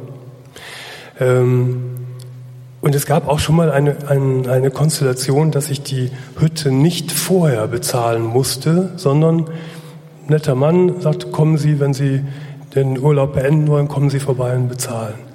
Und da hatte ich aber dann meine vier Wochen Schweigen hinter mir. Ich kann euch sagen, dass ich mit Lampenfieber auf diesen Hof gefahren bin, weil ich Angst hatte zu sprechen und weil mir das schwer fiel zu sprechen und ich Angst hatte, die, die Worte nicht zu finden und mich adäquat kommunikativ darzustellen. Äh, Das, das ist immer für mich das Schwierigste. Dieses Autofahren, solange ich in Skandina- Skandinavien bin, geht es immer noch, ist das okay. Ist immer ein bisschen traurig, weil es die Rückfahrt ist. Die Hölle ist, wenn ich dann auf die deutsche Autobahn komme. Das ist wirklich die Hölle. Äh, da oben, was ich ja großartig finde, gibt es Geschwindigkeitsbegrenzung, manchmal nur 100, ach, manche auch nur 80. Geht alles, gewöhnst du dich dran. Und dann auf den Kriegsschauplatz deutsche Autobahn. Von einer Sekunde auf die andere. Lichthupen, überholen, drohen. Das macht mich völlig fertig. Ich bin froh, wenn ich dann, so ist das ja weit von oben bis hierhin, Ja. wenn ich dann hier bin. Und um auf das Sprechen zurückzukommen, in all diesen Jahren habe ich mir das immer so gelegt, dass ich auf keinen Fall zum Beispiel am Wochenende zurückgekommen bin und am Montag schon wieder hätte Sendung machen müssen, Sendung haben müssen. Ich brauchte immer so eine, so eine halbe Woche, Pufferwoche, bis ich wieder mich so eingetunt hatte. die rationale Welt. Ja. In unserer rationalen Welt stehen wir jetzt kurz vor einer Pause. Aber wir beschäftigen euch in der Pause. Also es gibt äh, nette Getränke, trinkt viel. Ihr stellt euch jetzt alle auf ein Bein. Und, nee. Denn wir haben hier vorne, und ihr wisst, wie professionell wir sind, wir haben hier vorne Körbchen. Ist ja bald Ostern. Die Äpfel, was ist mit den Äpfeln, Jochen? Die sind für Matthias, die, die holt er sich gleich. Lass Ja, die mal da liegen. Sonst nimmt die jemand. Kennen die Leute in Köln. So, Hatten ja nix. die haben ja nichts Im Bollerwagen. nach dem Karneval. Da sind Zettel drin und Stifte. Wir, ähm, wenn ihr Fragen habt. Hui, da sind ja Fragen. Mama Mia. Ich habe was Schönes. Ja. Soll ich? Ja. An uns alle drei. Oi. Wenn du entscheiden müsstest, Jochen, Michael, Ja. ich, lieber eine Woche Ballermann oder eine Woche AIDA? Wer hat diese fiese Frage gestellt? Ja, das möchte ich auch gerne mal Traut wissen. sich, wo ist der Arm? Ach, hier vorne. Hallo, guten Danke. Tag. Wer? Danke, danke für die Frage. Aber mutig. Also Zen ist das beides nicht. Ich, äh, ich würde auf Ballermann gehen. Jochen, ich wäre bei dir. Ich komme auch mit. Ja, Nee, nee, nee, nee, nee, nee. Einer muss aufs Schiff. Nein, nein, nein. Einer muss aufs Schiff. ich hasse Kreuzfahrten. Ich, nie im Leben bringt mich jemand auf ein Schiff, um eine Kreuzfahrt zu machen. Danke. Also ich sag mal, auch unter Nachhaltigkeit ist äh, der Ballermann wesentlich nachhaltiger Ja. als so ein Kreuzfahrtschiff. Ja, Was für ein Satz, ne? Dass man das mal sagen muss vor Leuten. Wir sind jetzt am Höhepunkt des Abends angekommen. Der Ballermann ist besser als eine Kreuzfahrt. Ja. Das war das, was ich mir erträumt habe damals. Ich habe auch eine. Ähm, was war euer gefährlichstes bzw. aufregendstes Reiseerlebnis? Ich war, bin früher ähm, so während der Studentenzeit und äh, davor, auch danach noch, sehr viel getrennt. Das macht mir heute gar nicht mehr so. Und äh, bin einmal dann nach Kreta getrennt, vom Verteilerkreis Süd hier in Köln nach Kreta. Und irgendwann war ich dann Gott sei Dank im Nord, Nord äh. Und wie das dann so beim Trampen ist, man wird dann auch schon mal rausgesetzt, wo man gar nicht rausgesetzt werden will. Also stand ich auf weiter Flur, weit und breit, kaum Häuser, alles sehr einsam und stand da alleine.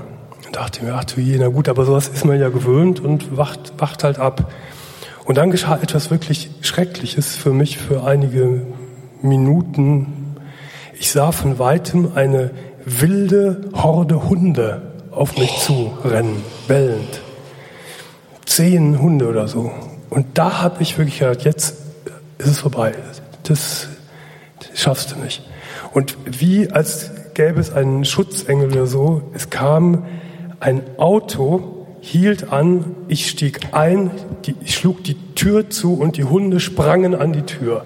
Es war wirklich auf die Sekunde genau, war ich gerettet von, von diesen Hunden.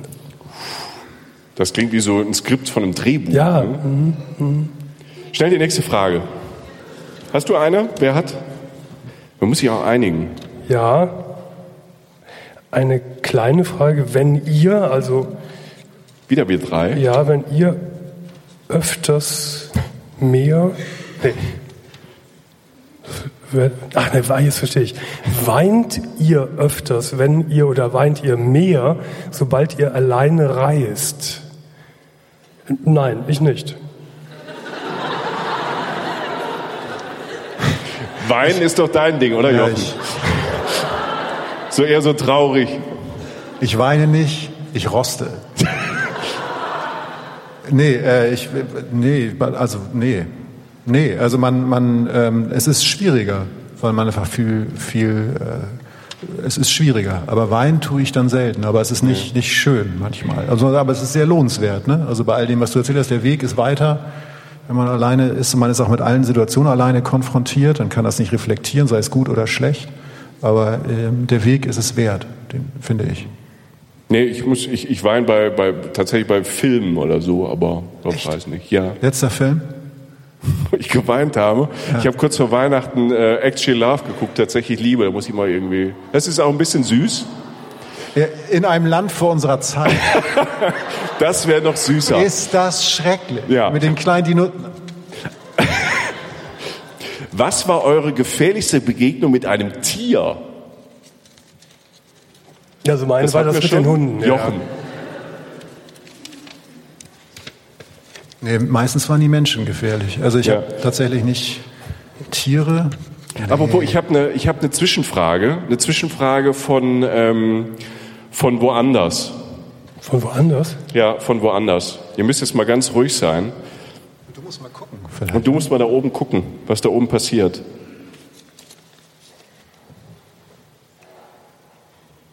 Ist das Charlotte Roach? Ja. Hi, ich hoffe, die behandeln dich da gut. Ach, das ist ja lustig. Äh, Ich fahre hier gerade mit Martin im Kreisverkehr rum. Ähm, ich möchte dich gerne Soll ich das be beweisen? Ja, sag mal Weil Hallo. sonst denken die Leute, dass du Auto fährst und Handy machst. Ja. Ähm, Moment, ich muss das umdrehen. Wie geht das denn? Ja, Kann man so, mich ja. so sehen? Ja. Hallo Jürgen. Hallo. Wir möchten dich fragen, ob du schon mal ernsthaft drüber nachgedacht hast, auszuwandern aus diesem Land. Habe ich jetzt wir gesagt, ist das okay? Dann schließe ich mich der Frage einfach an, äh, damit es auch korrekt ist. Ja. Das war's schon? Ja, leg auf. Das ist ja eine schöne Überraschung. Charlotte Roach. Ja, das ist wirklich eine nette Überraschung. Wolltest du schon mal auswandern? Der, übrigens der, der Mann von Charlotte, äh, Ja, der Martin. Martin Kess, ja, äh, hat früher viele Jahre bei mir gearbeitet. Daher kennen wir uns sehr gut, ja. Okay. Und äh, ich finde die Charlotte auch eine tolle Frau, mag sie sehr gerne. Und äh, ich hatte sie mal zu Gast in einer Sendung, äh, einer öffentlichen Sendung. Und äh, da hat sie wirklich sehr bewegende Dinge aus ihrem Leben erzählt. Sie hat dann schlimme Dinge erlebt. Äh, Also toll. Ja, zum Auswandern. Nein, eigentlich nicht. Das äh, liegt aber daran, dass ich, dem Himmel sei Dank, äh, noch meine Mutter habe. Meine Mutter ist jetzt, wird 89 Jahre alt und ist noch relativ gut dabei, und was mich sehr freut. Und das würde ich ihr nicht antun. Das, das geht nicht. Das ist gar kein Thema. Und ich würde es, äh, ich würde sie auch nicht bedrängen, mit auszuwandern. Das geht in dem Alter nicht mehr. Also ist der Status quo jetzt gut, wie er, wie er so ist. Bevor, bevor wir Das war weitergehen, eine schöne Überraschung. das ist eine schöne Überraschung. Wer Ne? kennst du sie? Wir kennen uns auch vom Arbeiten, ähm, damals noch von Viva, wir kennen uns ja Ah, lange. okay. Und ähm, wirklich, wirklich eine tolle, sehr, sehr lustige Frau. Ja, ja. Und ähm, als sie gehört hat, dass, dass wir hier sind, ähm, hat, hat sie gesagt, ja, sie stellt auch eine Frage. Und nicht nur das, pass auf. Ja, ich bin's. Ja, nee, ist klar. Mein lieber Jürgen, mein lieber Domian, mein lieber Jürgen Domian. Ähm, ich habe dir auf der Bühne schon mal die Frage gestellt und jetzt eben nochmal für alle. Könntest du dir vorstellen, weil du immer nach Lappland fährst, um da deine Ruhe zu haben, so einen richtig schönen, normalen, all-inclusive Urlaub, am besten im Robinson Club, wo du auch noch richtig animiert wirst, durch die Gegend zu hüpfen. Könntest du dir das vorstellen? Sag's uns mal. Und ich möchte dir noch sagen, dass du einer der Menschen bist, die mich in meinem Leben am meisten beeindruckt haben. Dein großes Herz, dein großes Hirn, dein Einfühlungsvermögen und dein Wissen über Themen aller Art hat mich schwerst beeindruckt. Also, ich bleib dein Atze. Atze Schröder! Mann, ich werde ja ganz rot hier. Na, wir haben ja gedacht, wenn, wenn, wenn, wenn du kommst, brauchen wir ein paar Überraschungen auch. Ich muss dazu sagen, Atze ist wirklich ein, ein toller Typ. Ähm, ich weiß gar nicht, wie lange es her ist, jetzt fünf, sechs, sieben Jahre. Ähm, da hat, hatte ich ein, ein neues Buch geschrieben und der Verlag fragte mich, möchtest du für die Premierenlesung einen, einen prominenten Präsentator, der das mit dir zusammen macht? Ja, sag ich, ähm, ich habe aber noch keine Idee, wer es sein könnte. Und dann sagte mein Lektor, wie wär's denn mit Atze Schröder? so, und natürlich haben alle Leute gleich erstmal das Klischee, Atze, Proll-Komödiant. Ja, sicher. Äh, ne, ja, sicher. Aber äh, ich hatte den schon öfter in Talkshows gesehen, wo der ganz anders ist. Wo der zeigt, dass er ein sehr belesener Mann ist, wirklich sehr belesen, literarisch sehr äh, belesener Mensch ist und äh, der ganz anders auftritt als in seiner Kunstfigur Atze Schröder. Und dann habe ich gesagt, ja gerne, äh, wir versuchen das mal. Und dann haben wir uns vorher überhaupt nicht abgesprochen. Null. Ich habe den Mann vorher noch nie gesehen. Und wir haben zwei Stunden Bühnenprogramm gemacht, improvisiert, mit Texten aus meinem Buch. äh, Und das war so großartig, dass der äh, Manager von ihm gesagt hat, Mensch, ihr müsst mal irgendwie was zusammen machen. Und dann haben wir in, im Ruhrgebiet ähm, mehrere so Live-Talkshows vor Publikum mit prominenten und unprominenten Gästen äh, produziert. Und wir beide waren die Hosts. Und das war auch spannend wahrscheinlich für die Leute, dass so unterschiedliche Gastgeber da sind, die äh, von denen man auch ganz andere Dinge erwartet. Ne? Also ich habe hohen Respekt vor, vor ihm und bedanke mich sehr für die netten Worte. Zu seiner Frage, nein. Hast du auch nie, bist du nie irgendwann mal reingerutscht, dass Nee. sich jemand damit hingezerrt hat Nee. in jungen Jahren? Nee. Nee, nee, nee. Ich bin in jungen Jahren auch eher, dann wie gesagt, getrennt oder halt auch mit Freunden gefahren und so. Nee, noch nie. Na, nee, nee. Jochen, warst du mal all-inclusive? Ja, ähm, Tunesien vor vielen Jahren. Das war wirklich so mit ähm, Buffet und äh, Animation. Ich war nicht beteiligt, also ich habe mir das Bei der Animation Ja. oder beim Buffet? Nö, äh, letzt, also Animation. Da, das habe ich nicht geschafft, seelisch. Ähm, aber das war jetzt so einfach mal so eine Woche lang wirklich den Kopf, äh, also wirklich, da gibst du das Gehirn ja wirklich am, an der Rezeption praktisch ab. Ähm, und das meine ich gar nicht negativ, du musst einfach nicht denken. Du bist ja in vorgefertigten Zimmern, vorgefertigten Räumen, Abläufen und alles irgendwie. Das war in dem Moment, da gab es sogar deutsches Fernsehen. Da habe ich dann immer äh, ruckzuck geguckt und so. und deutsche Game-Shows und äh, habe tatsächlich so etwas kurzzeitig so wie Freude und Erholung gespürt. Ja. Aber ich habe es jetzt auch nicht oft wiederholt. Also genormt mache ich schon, wenn ich mache so im, im Jahr drei kleine Reisen mit meiner Mutter. Äh, Das ist nicht all inclusive, aber so mit Halbpension und so. Das kenne ich schon, aber nicht mit diesem Unterhaltungsprogramm und den Dingen. Ich finde das ja auch, ich finde das ja auch nicht schlimm. Also ich finde, also ich, ich stelle mir unter Reisen natürlich was anderes vor, aber es ist ja auch Urlaub und ich finde es auch völlig okay, wenn Leute sagen, Ja. ich, ich brauche jetzt einfach mal sieben Tage Ja. Ballermann. Ähm, das mit dem Kreuzfahrtschiff finde ich jetzt nicht so gut, auch unter Nachhaltigkeitsaspekten. Es ist halt mit die größte Sauerei, die du mit dem Reisen machen kannst. Ähm, aber es ist ja völlig okay, okay kann- Urlaub zu machen. Ja, ich kann auch Leute verstehen, die irgendwie ein ex extrem gestresstes Leben haben, dass die äh, dann sich so das buchen, um mal absolut nur abzuhängen. Das finde ich auch nicht verwerflich. Warum auch? Jeder soll das so machen, wie er es für richtig hält. Ne? Also das ist ja da auch passiert. Also ich war wirklich erholt und das ist, äh, das hat seinen Zweck erfüllt. Also daher alles gut. Nur ich könnte, also ich bin jetzt nicht der Typ, der das jetzt regelmäßig tut oder so. Aber mein Gott, wenn es hilft, ist doch alles gut. Habt ihr noch ein, zwei Fragen? Bei mir ist jetzt so bis viel doppelt. Jochen war noch nicht so oft dran. Ja, Jochen. Ja, Jochen. Ja, Michi, mal. mach das gerne. Danke, dass du das merkst, Jürgen. ähm, Ja, komisch, so ein Muster, ne? dass man dich immer auffordern muss. ja, ähm, vielen Dank für den bisher tollen Abend. Äh, gibt es Momente auf Reisen, in denen du mit dir selber sprichst? Also in der Zeit. Ja, in dieser Anfangsphase schon mal so beim Wandern, aber dann komme ich mir ziemlich blöd vor und lass es sein. Ja, du bist ja ganz allein. Ja, aber trotzdem ist, ja, man plappert schon mal so ein bisschen was vor sich hin, aber das ist marginal, das ist nicht, äh, Okay. nicht der Rede wert, nein, nein. Haben wir noch eine? Ich hatte noch eine an Jürgen, das fand ich ganz schön. Äh, lieber Jürgen, wird es nach all den Jahren jedes Jahr einfacher und geht es schneller zur Ruhe zu finden oder ist es jedes Mal ähnlich oder schwerer? Ja, es ist schon einfacher gegenüber früher, aber es ist dennoch jedes Jahr schwierig. Und ich weiß nicht oder ich hoffe darauf, dass es vielleicht irgendwann mal sehr schnell äh, funktioniert und ich da nicht so viele Tage für brauche. Gut. Wir haben ja so eine Überschrift heute gehabt ähm, oder wollen da jetzt hin. Macht Reisen glücklich. Macht das Unterwegssein glücklich.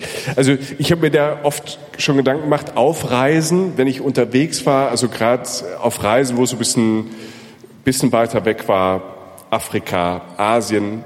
Und es gab so, es gab mehrere Situationen, wo ich das erlebt habe und das, das hat mich immer ein bisschen verstört und ich habe viel drüber nachgedacht.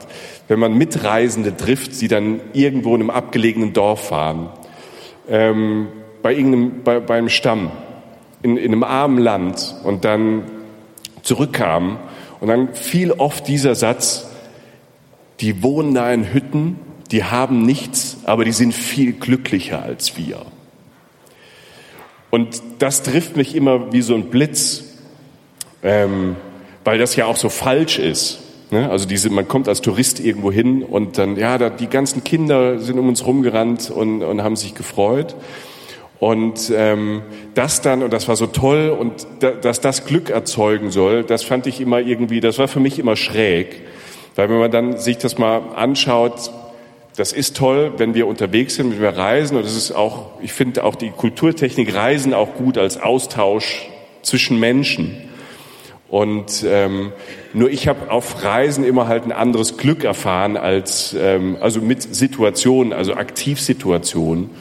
Ähm, die mich wirklich glücklich gemacht haben, aber die nichts äh, mit der Beobachtung der anderen zu tun hatten. Und das ähm, für mich sind ähm, Situationen auf, auf, auf Reisen halt glückliche Abenteuermomente, also Momente, wenn man was nicht plant, was passiert.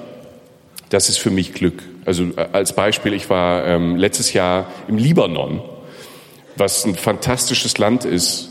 Die haben natürlich viele politische Probleme und es ist sehr, sehr schwierig, aber ich war da und immer, da, letztes Jahr ging es, ich war in Beirut und äh, eine traumhaft schöne Stadt. Und ich, ich lasse mir in den, wenn ich so, so Reisen plane, das ja schon viel Spaß macht, finde ich, Reisen planen, was auch schon so ein, so ein Glücksmoment ist, ähm, lasse ich mir immer, immer Zeit. Also ich sage, wenn ich jetzt in Beirut bin, sage ich jetzt nicht, ich klatsch mir da alles voll mit, mit, mit da Museum, die Sehenswürdigkeit und das und das, sondern ich laufe halt oft einfach durch die Stadt und guck, was passiert. Das ist das, was wir mit dem Podcast auch mal so ein bisschen vermitteln wollen. Zu sagen, geht raus, erlebt Abenteuer und die, die müssen ja auch nicht, die kann man auch in der Eifel erleben, da muss man gar nicht in Libanon. Ähm, sondern nehmt euch Zeit, ähm, einfach die Orte halt auch zu entdecken und gucken, was passiert. Das sind meine Glücksmomente auf Reisen immer. Und da in Beirut war ich unterwegs. Es ist wirklich eine sehr, sehr spannende Stadt ähm, ganz, ganz viele verschiedene Viertel.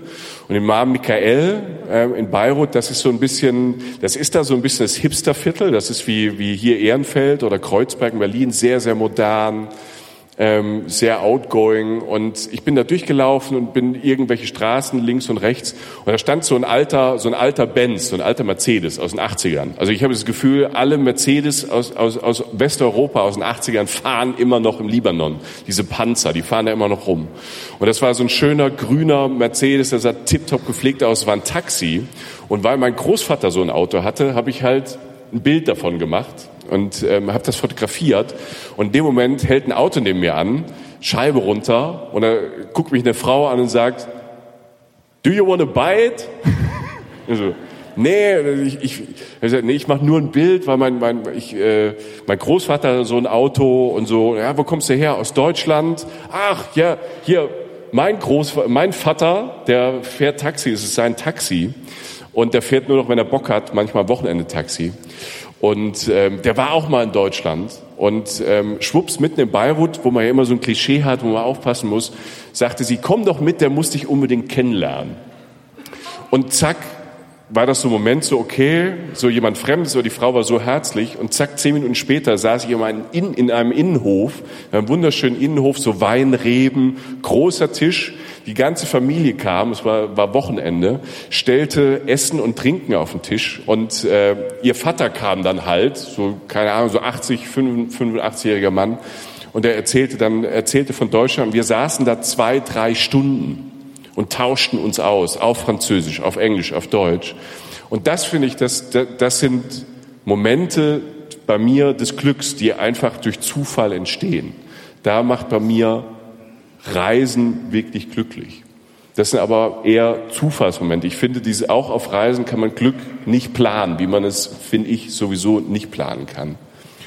Nee, also ähm, ich denke, äh, all die Sachen, also auch wenn, wenn, wenn wir in den Podcasts von Sachen erleben, geht es ja nicht darum, dass man das, also weiß nicht, also viele der Sachen kann man nicht konkret nachmachen oder nachreisen, sondern es geht darum, dass man sich in die Situation bringt, wo sich sowas ergeben kann.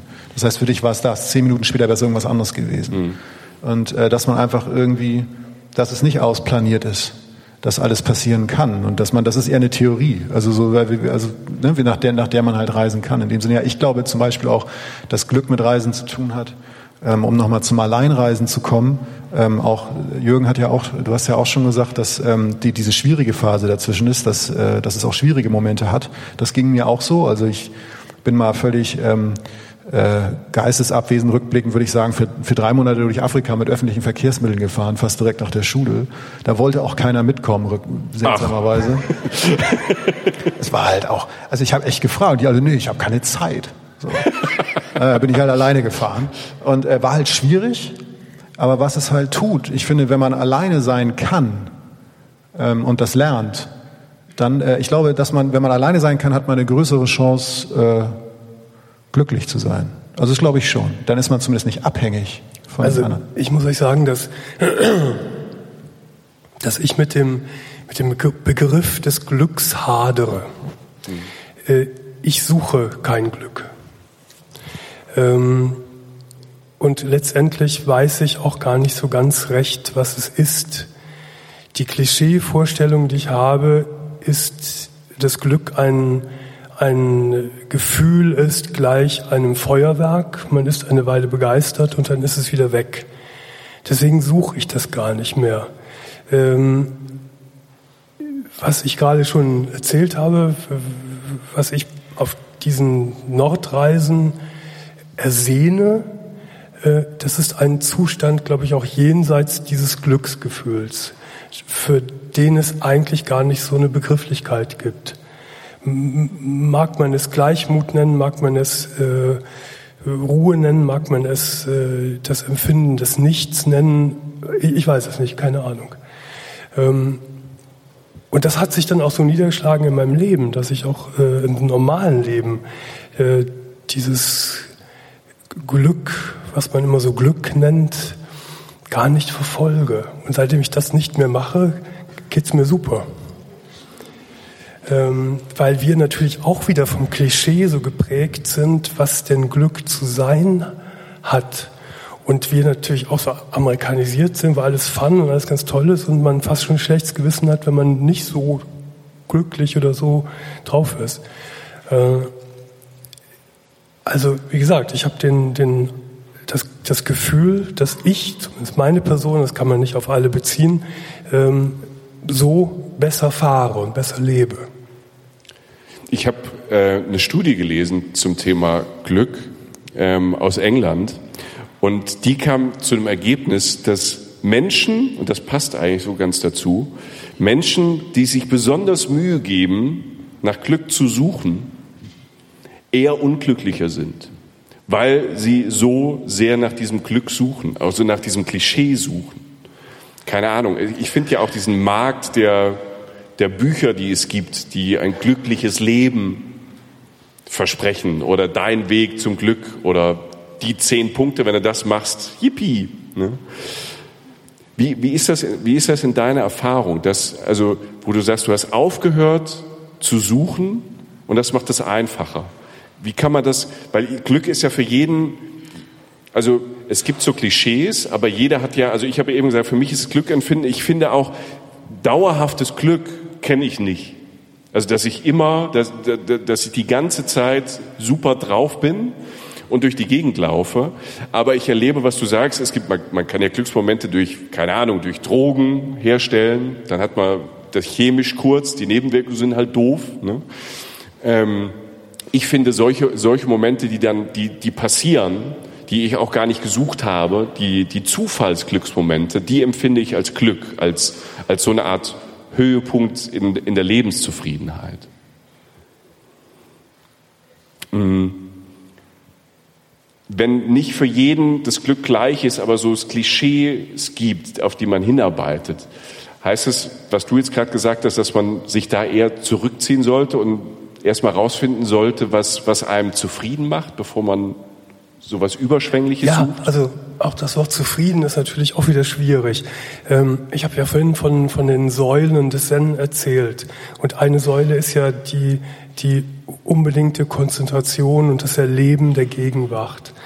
Und ich bemerke dass bei mir, je mehr mir das gelingt und ich sage, und für mich sagen kann, so wie es ist, ist es gut. Das reicht mir. Das reicht mir wirklich. Das ist ja dann sowas wie Genügsamkeit, ne? Das gefällt ja auch nicht als Begriff. Nein. Nein. Das Jochen, ist schwierig. Jochen, du hast dich, Jochen schreibt ja auch, wie Jürgen ja auch. Und äh, Jochen hat auch ein Buch geschrieben, man kann es auch käuflich erwerben. Ist für einen guten Zweck, weil so betriebswirtschaftlich ist ein Buch eigentlich völliger Schwachsinn, ne? wenn man kein Bestseller hat. Wer, wer einen Tipp haben will, wie man ein Jahr lang arbeitet und nichts damit verdient. ich habe da einen. Mein Gott, das hat echt überhaupt nicht funktioniert. Ne? Also Wahnsinn. Aber Ja, ich finde, Übrigens, wer gut Kohle verdient hat mit dem Buch, war Charlotte. ja, Ne? Wenn man in, in, Mit der, zwei Büchern. Ja, mit zwei Büchern, ganz genau. Ja. Oder mit Harpe Kerkeling. Wenn man die Nummer eins lange ist in Deutschland, dann ist das also schon... man kann gut Geld verdienen. ja, Also das ich danke. wenn man, wenn man das richtig gut kann, Jochen. Nein, es ist wirklich, ich kann das sagen, es ist, es ist wirklich, also, es ist wirklich, ein, ich finde es ein sehr spezielles, teilweise absurdes, aber auch sehr tiefgehendes Buch. Und darüber gibt es auch eine Stelle über das Thema Glück. Du hast gesagt, ich soll die mitbringen. Ja, ich finde, der, der Abend ist so deep, es ist Aschermittwoch und er ist, der Abend ist irgendwie viel deeper, als ich dachte, ähm, dass das jetzt eigentlich ganz gut passt. Äh, Lass mich kurz noch was sagen. Äh, äh, der Jochen hat mir nach unserem Podcast das Buch geschenkt. Und, äh, Auch betriebswirtschaftlich wieder eine Schweinerei. und das ist immer schwierig für mich, wenn mir Freunde oder bekannte Bücher schenken, wie damit umzugehen. ähm, Was kommt denn jetzt, Alter? Darf ich filmen? Nein, nein, nein. Weil ich nämlich auch im Laufe meines Lebens gelernt habe und entschieden habe, wenn mich ein Film langweilt, verschwende ich die Zeit nicht und gehe aus dem Film raus. Wenn mich ein Buch langweilt und wenn ich nach, sagen wir mal, 40, 50 Seiten nicht in dem Buch bin, lege ich es zur Seite. Äh, weil das ist einfach meine Zeit. Aber die ersten weg. 20 Ja, Seiten sind toll. Ja, und dann habe ich angefangen, sein Buch zu lesen. Ich habe es ja geschrieben hinterher. Und es hat mich wirklich eingesogen. Ich war mit ihm und ich war, Scheiß auf dein Geld. ich war mit ihm unterwegs und habe es dann wirklich auch gerne und mit großem Interesse zu Ende gelesen und finde, es ist ein lesenswertes Buch und ich habe dir das ja auch geschrieben. Äh, Ich finde, du solltest äh, weiterschreiben. Ja, ist anstrengend, ne? Ja, ich weiß. Wem sagst du das?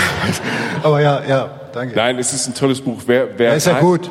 Wer reisen mag, es heißt P, trauriges Reisen. Party pur. Ja. Ist so, so, so ein viel Bad Buch, aber man reist viel, man lernt viel und es hat, es hat eine Tiefe, die ich schätze, auch wenn ich das jetzt so ähm, nicht ganz rüberbringen kann. Ja, die, die Rampe ist gebaut. Ich kann nur noch runterfallen. Ähm, ja gut, nee, also es geht letztlich um, äh, ich muss es ja kurz einleitend sagen, es geht um Tim. Tim macht eine Weltreise, eine, äh, aber auch eine nach innen, macht auch eine innere Weltreise. Und die ist sehr seltsam. Ich habe angefangen, das war irgendwie anfangs so eine Idee, ähm, dass ich ein Buch schreibe, dass alles das nicht ist, was ich unter Reiseberichterstattung bisher so wahrnehme. Also halt eben ähm, im Bikini vor, den, vor Petra stehen oder irgendwie, also halt so alles so perfektioniert. Ne? Ähm, und es wurde dann irgendwie, ging dann auch um andere Sachen, ging unter anderem auch um Verlust und so und auch tat, tats, tatsächlich auch um Glück. Und so kam mir drauf in der Vorbereitung des Abends, dass du meinst, mach doch mal. So, da müssen wir jetzt alle durch, Leute. Ich habe die Stelle noch nie laut vorgelesen. Wir befinden uns in Laos, in der Süd... Äh, Ostasien und Tim trifft dort, der alleine um die Welt reist und er auch nicht viel spricht, also auch er, also man könnte fast aggressiv werden, wenn man ihn beim Reisen so zuguckt, weil er einfach die schönsten Orte der Welt sieht, aber nicht so wirklich ähm, nur feiert die ganze Zeit. Und er sitzt dort mit Joseph. Joseph ist ein Engländer, den er kennengelernt hat, wie so viele Reisebekanntschaften, gerade wenn man alleine ist. Und äh, sie sitzen auf einer Verkehrsinsel in Vientiane, der Hauptstadt von Laos, mitten im Verkehr. Also es könnte nicht schöner sein. Und ähm, folgender Dialog entspinnt sich. Also, Sie zahlten, kauften sich noch ein Bier und setzten sich auf eine Verkehrsinsel auf dem Weg zum Hotel. Motorroller, Autos, Busse fuhren vorbei. Es war laut. Es war immer noch schwül und es roch nach Abgasen. Ich glaube, Glück ist kein Ort, sagte Joseph irgendwann. Glück ist auch kein Ziel. Glück ist nicht mal ein Zustand, den man anstreben kann. Man kann Glück nicht ansteuern oder suchen. Ich glaube, Joseph stellte die Flasche vor sich und zeigte auf Tim, als hätte er die Lösung. Ich glaube, Glück ist so etwas wie eine Haltung, eine Einstellung, eine Art, mit allem umzugehen, was auf uns einprasselt. Gutes wie Schlechtes. Tim nickte, damit Joseph nicht wie immer fragte, weißt du, wie ich mein? Joseph fuhr fort. Nicht so viel Angst zu haben. Und wenn sie trotzdem mal da ist, sie zu akzeptieren, dass es sie gibt und sie aus der Mystik herauszureißen. Manchmal hilft es einfach zu sprechen. Und ganz wichtig, mach dir nicht so viele Sorgen.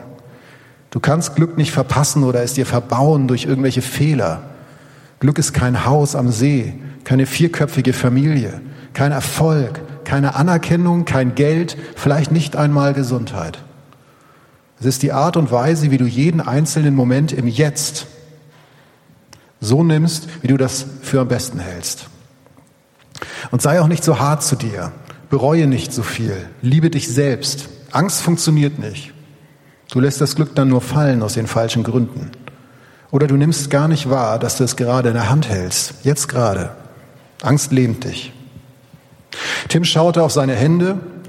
Das Etikett der Bierflasche löste sich so langsam von allein ab vom Kondenswasser an dem Glas. Es waren rund 30 Grad, obwohl es schon sehr spät abends war. Ich glaube, du hast nicht Unrecht. Das klingt doch theoretisch alles gut, aber es ist so schwer, das jeden Tag umzusetzen. Ich bin völlig anders aufgebaut. Ich müsste mich komplett umerziehen. Ich würde das auch tun, aber der Weg ist so weit, der Alltag so schwer. Und wenn dann der Zweifel wieder regiert, und das wird er, da sind da all diese Versionen von Glück, die mir jeden Tag präsentiert werden. Fotos, Worte, Egos. In jeder zweiten Zeitung steht, wie gut es jedem Menschen geht der immer alles haben kann. All diese ganzen Wege zum Glück. Aber wo sind die, die es nicht schaffen? Bin ich da der Einzige? Die Traurigen, die Traurigen sprechen selten, aber sie sind ja auch da. Joseph antwortete, eigentlich weißt du das doch. Alle sind nur Hüllen. Alles, was du siehst, sind nur die verzweifelten Versuche, Sinn zu finden und irgendetwas zu sein, irgendetwas zu bedeuten. Und das sind natürlich, und das da sie alle auch natürlich zweifeln, zumindest unbewusst, versuchen sie halt, die wenigen Momente, in denen sie sich zumindest halbwegs sicher sind, zu kondensieren und damit die gesamte Scheißwelt zu infiltrieren. Um es allen zu zeigen, um sich sicher zu sein. Und eines kannst du mir glauben, immer will man das Leben der anderen. Es ist so einfach von außen, so selbstsicher, weil man die Abgründe nicht kennt. Tim fragte, ist jeder Mensch wirklich ein Abgrund? Joseph antwortete, ja, nur die meisten wissen das gar nicht oder sie wollen es nicht wissen. Sie belügen sich selbst. Und das Perverse, wenn die Selbstbelüger damit durchkommen, wenn die das schaffen, sich bis zu ihrem Tod so zu belügen, dass sie niemals aufschlagen, dann haben die gewonnen, sagte Tim. Nur wenn du dich mit ihnen misst.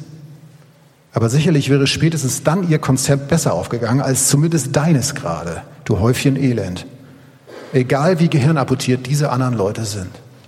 Sie schwiegen wieder. Wobei, überlegte Joseph laut, die Wahl hast du ja eh nicht. Du kannst dich ja nicht dümmer machen, als du bist. Es sei denn, du nimmst Drogen. Tim schüttelte mit dem Kopf. Das Glück sitzt in uns, redete Joseph weiter. Irgendwo, in jedem von uns. Ich weiß nicht wo, es ist kein Organ, es hat keinen festen Ort.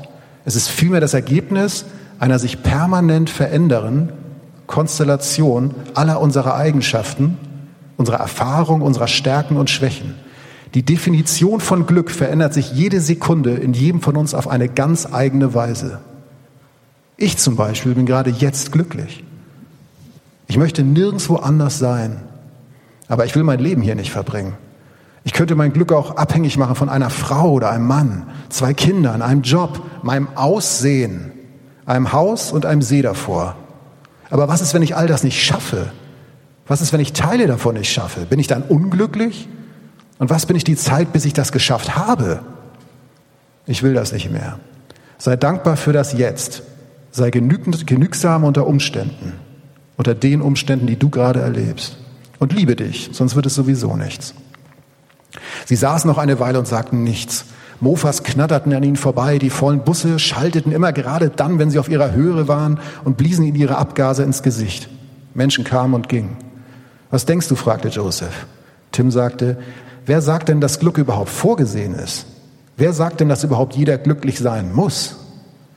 Nach einer Weile fuhr er fort, ich frage mich, ob alles vielleicht gar nicht so ist, wie es scheint. Das Auto da drüben, das ist doch rot, oder? Da sind wir uns doch einig. Ja, ja. Alle würden sagen, die Farbe dieses Autos ist rot. Aber wie sieht rot für dich aus? Und wie sieht rot für den Typen da hinten aus? Und wenn du rot für dich beschrieben hast, wie sehen die Sachen aus, mit denen du rot beschrieben hast? Okay, jetzt wird es ein bisschen psychedelisch, Leute. Ne? Geht es gleich vorbei. Und wie sehen die gleichen Sachen für den Typ da drüben aus? Ich lebe seit einer Jahrtausenden gewachsenen, auf unsere Sinne ausgelegten Logik, die Menschen für Menschen erfunden haben, um irgendwie klarzukommen. Irgendwann hat einfach, irgendwann mal einer gesagt, das hier, das ist rot. Und wer nicht so denkt, der ist verrückt. Joseph antwortete, der ist nicht verrückt, der ist farbenblind. In diesem Moment streifte Tim etwas an seinem Knie. Er blickte an sich herunter. Ein streunender Hund. Eine Promenadenmischung, schwarz und weiß, mit einem schwarzen Fleck ums linke Auge. Ein bisschen grau um die Schnauze war er bereits und er schaute Tim an durch seine großen dunklen Augen. Der Hund neigte den Kopf leicht nach rechts, dann knickte er seine Ohren ein.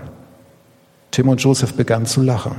Sie spielten noch ein wenig mit dem Hund, fütterten ihn mit alten Keksen, die sie in ihrer Tasche fanden, standen auf und gingen ins Hotel. Dankeschön. Jochen Schliemann.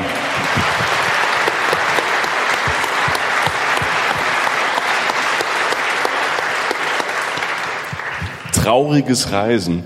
Wie bist du auf die, auf die Idee gekommen, es trauriges Reisen zu nennen? Wie sich das bei einem kommerziell ausgearbeiteten Großprojekt gehört, hatte ich keinen Plan beim Schreiben, wie es ausgeht und hatte auch mhm. keinen Titel. Und am Ende habe ich überlegt, was es ist.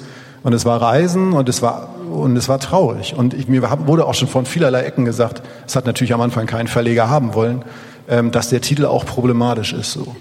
äh, und ähm, also es war von vornherein einfach, ich war immer auf dem Standstreifen. Ich habe nie irgendwie so, es lief nie so richtig rund. äh, und äh, dann die Frage, was heißt P und so bin natürlich Künstler, das erkläre ich natürlich nicht. Du musst dich nicht entschuldigen, du bist Künstler. Das mache ich auch nicht. Ich sage nur, dass es so kam. Ich habe den Titel, der Titel war das allerletzte und ich habe versucht, halbwegs zu umreißen, was es ist. Mehr, mehr ist es nicht. Irgendwas musst du ja machen. Du kannst ja nicht keinen Namen. ja, verstehe ich. Äh, Jürgen, äh, als du, du hast, das, du hast das Buch gelesen, wenn du Bücher liest und dann sowas liest und man, man taucht ja in so Menschen ein. Du, kennst ja Tim, wir haben ihn eben ja kurz kennengelernt. Was nimmst du da für dich mit aus sowas, aus der Literatur? Das ist eine, eine Riesenfrage. Was nimmst du aus der Literatur mit? Also ähm, gerade wenn man, wenn, ne, du hast ja unfassbar, äh, keiner von uns hat so viel mit Menschen in seinem Leben zu tun gehabt und, und Gespräche geführt. Ich, ich glaube, man nimmt immer mit, es wird euch genauso gehen, wenn man, wenn man Literatur liest, dass man ähm, also ich habe, ich muss anders erklären.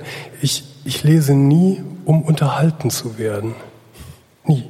Da gucke ich Fernsehen, gucke ich Big Brother. Ja, das habe ich ja schon gelernt. Ich habe Zeit meines Lebens und ich habe sehr spät erst angefangen zu lesen, nämlich mit 18 Jahren habe ich mein erstes Buch gelesen. Ähm, ich suche beim Lesen immer andere und neue Perspektiven auf das Leben, die mir jemand zeigt, indem er sie aufschreibt. Und äh, das hält mich dann meistens auch an Büchern, dass ich äh, diese, diese Spots wahrnehme, wie das Leben auch vielleicht zu sehen ist oder wie man es bewerten kann. Jetzt, du, du sprichst von Perspektive, das gibt ja nochmal neue Perspektiven durch die ganzen Gespräche, die du jetzt zum Glück auch wieder im Fernsehen führst. Ne? jetzt Freitag wieder. Jetzt ja. Freitag wieder im WDR, ist ja. einmal im Monat. Einmal im Monat, der, der, letzte Freitag im Monat immer nach dem Kölner Treff. Ja. Ist dann Domian-Freitag. Genau. Ja. Ähm, das freut uns sehr, weil das war, ja, das war ja eine lange Pause. Ist es aber, du hast diese ganzen Gespräche, die bilden ja immer, die erzeugen ja immer nochmal neue Perspektiven. Weil jeder Einzelne, mit dem du sprichst, und das sind ja wirklich so tiefe Gespräche, krasse Gespräche, wird man nicht mal so perspektivmüde? Nein. Nie. Nein, nie. Äh, ich habe das immer bis heute als, als extrem bereichernd empfunden, dieses gigantische Kaleidoskop menschlicher Möglichkeiten und menschliche Existenz zu erleben und erleben zu dürfen durch ein intensives Gespräch oder eben durch äh, Literatur auch. Nein, ich glaube, das wäre ein trauriges Signal, wenn man dessen müde wird oder uninteressiert. Nee, empfinde ich nicht so.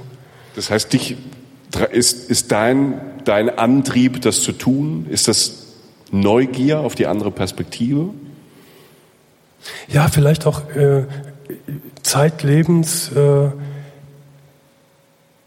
noch mehr über das Leben zu erfahren und das Geheimnis, vielleicht dem Geheimnis des Lebens etwas näher zu kommen, etwas näher zu kommen. Weil das sind ja, weil wir haben jetzt heute Abend über, viel über dich gelernt, wie du nochmal, wie du in Lappland bist. Du, du nimmst dir die Zeit, um quasi dich selbst zu finden. Darf ich mal was sagen? Ja. Nicht, dass ein falscher Eindruck so hier entsteht. Wir haben jetzt von, von tollen Reisen gesprochen und ja. von, von tollen Ländern. Ich glaube, diese Besonderheiten, diese Besonderheiten, du hast es, glaube ich, gerade sogar auch erwähnt zwischendurch, dafür muss man nicht in die weite Ferne fahren. Mhm.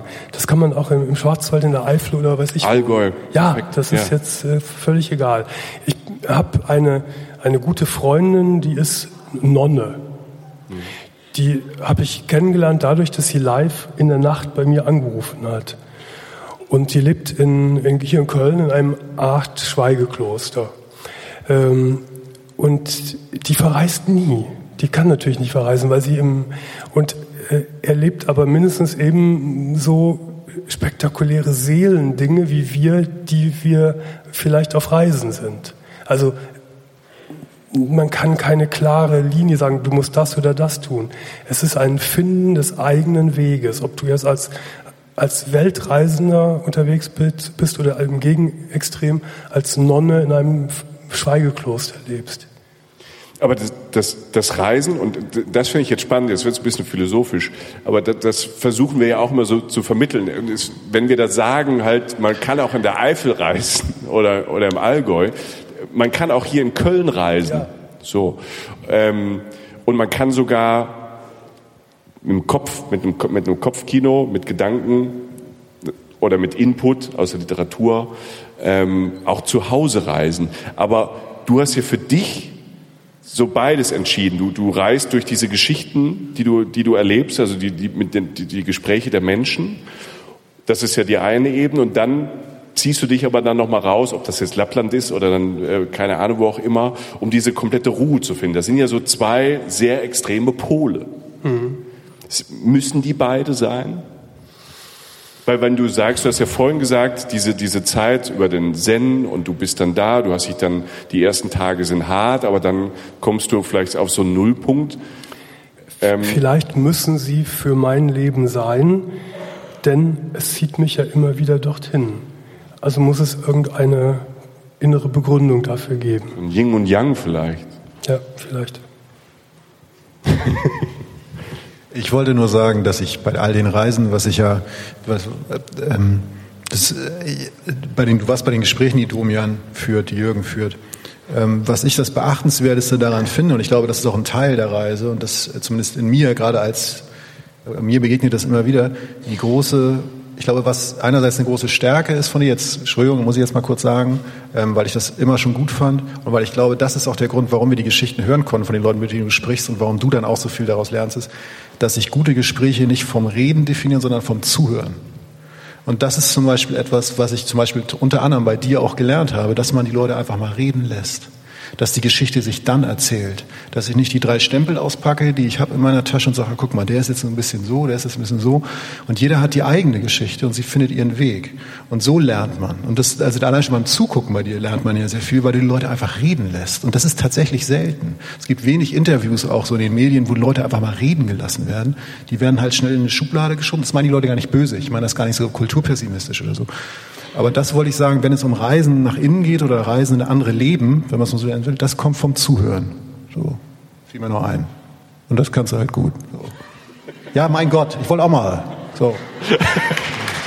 Dankeschön. Ich finde, ihr wart auch tolle Zuhörer heute Abend. Ja. Also ich finde das ja. ja. immer so diese Abende dann sehr sehr spannend. Also also gerade wenn jetzt nicht eine Pointe die nächste ruft oder ähm, Leute sich auf der Bühne irgendwie anschreien oder was tanzen und es wird gelacht und was Lustiges gesagt. Die Momente hat man natürlich auch, als Jochen mich angeschrien hat. Aber ähm, dieses, äh, es war die ganze Zeit ruhig. Man hört hier alles. Man hört hier oben ja alles. Ja. Also weil also, es so eine Akustik hat, ne? Also das, das ist krass. Und ich finde, der Raum, der Gast, darf ich von mir sagen oder darf ich äh, ich sagen oder wir? Wir. Wir. Der Raum, der Gast, ihr als Publikum hat das für mich so ein bisschen äh, magisch gemacht, wie so einen magischen Ort, den man normalerweise weit bereisen muss und der ist mitten in Köln.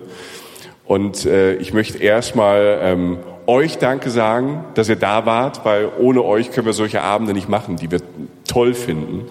Und äh, ich möchte sagen, tausend Dank, Jürgen. Sehr, sehr gerne. Und ich möchte mich anschließen. Ich habe schon sehr viele Veranstaltungen gemacht und man kriegt dann so ein Gefühl auch für den Raum und für das Publikum. Und das war, ihr wart wirklich sehr, sehr nah bei uns. Das ist interessant. Man hat nichts gehört. Es war ganz still.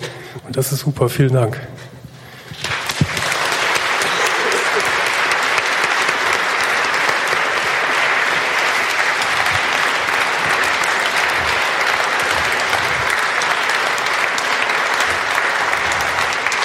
Dankeschön, sehr freundlich. Es kann ja fröhlich zu Ende gehen mit viel Applaus und so.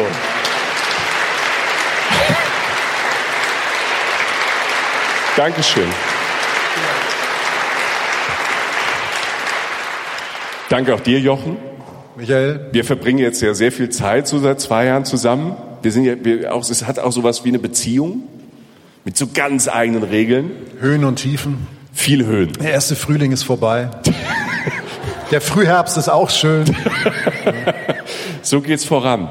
Vielen Dank euch, wie gesagt, fürs Kommen, fürs Podcast hören. Vielen Dank für die ganzen Nachrichten, die immer kommen. Seht's uns nach, dass wir manchmal ein bisschen länger brauchen, um äh, Nachrichten oder E-Mails zu beantworten. Danke für die ganzen Fragen. Wir konnten nicht alle beantworten. Wir wissen das sehr zu schätzen. Ja. Haben. Ich danke für die Einladung. Ja, super, dass du da ja, warst. Sehr gerne. Macht immer Spaß, wie Atze es gesagt hat. Und mit wir so viel Mühe. wir könnten, wir könnten dich ja alles fragen. Und ähm, wir schicken das, wir schicken das Charlotte oder schicken über Instagram Charlotte Wenn es zum Thema gepasst hätte heute Abend, hätte ich sehr gerne auch noch was zum Gerichtsurteil des Bundesverfassungsgerichts gesagt heute. Aber das passt hier nicht hin. Nur so viel. Ich bin sehr, sehr erleichtert und sehr froh über dieses Urteil. Ich weiß. Ja.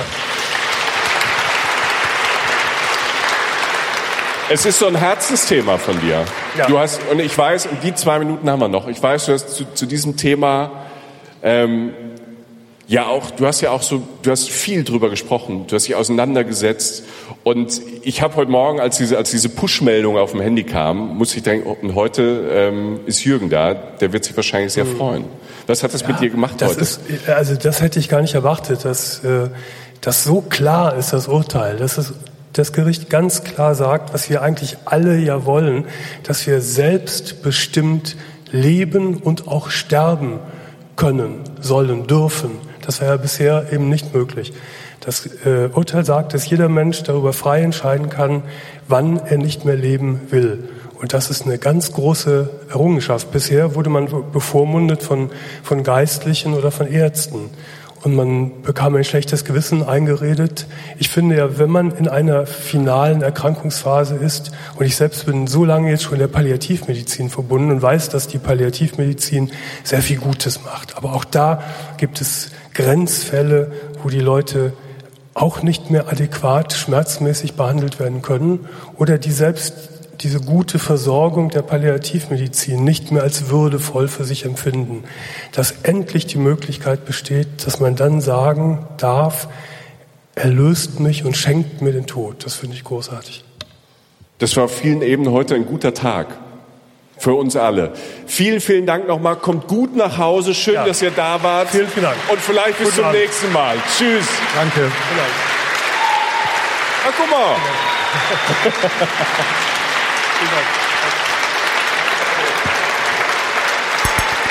Reisen, Reisen.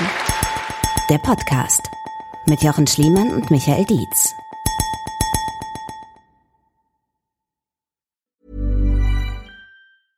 Hi, my name is Danny Pellegrino from Everything Iconic, and I'm excited to talk to you about Club Med. Club Med operates beach and mountain resorts and is the best all-inclusive getaway for families. They have Club Med Punta Cana, their flagship family resort, and many other options in Mexico, the Caribbean, and around the world. Club Med are the pioneers of the all-inclusive concept, which is the best way to vacation. Great for families, groups, or even solo travelers looking for land and water sports, delicious food, and a place to make unforgettable memories. Visit clubmed.us, call 1-800-CLUB-MED, or your travel advisor.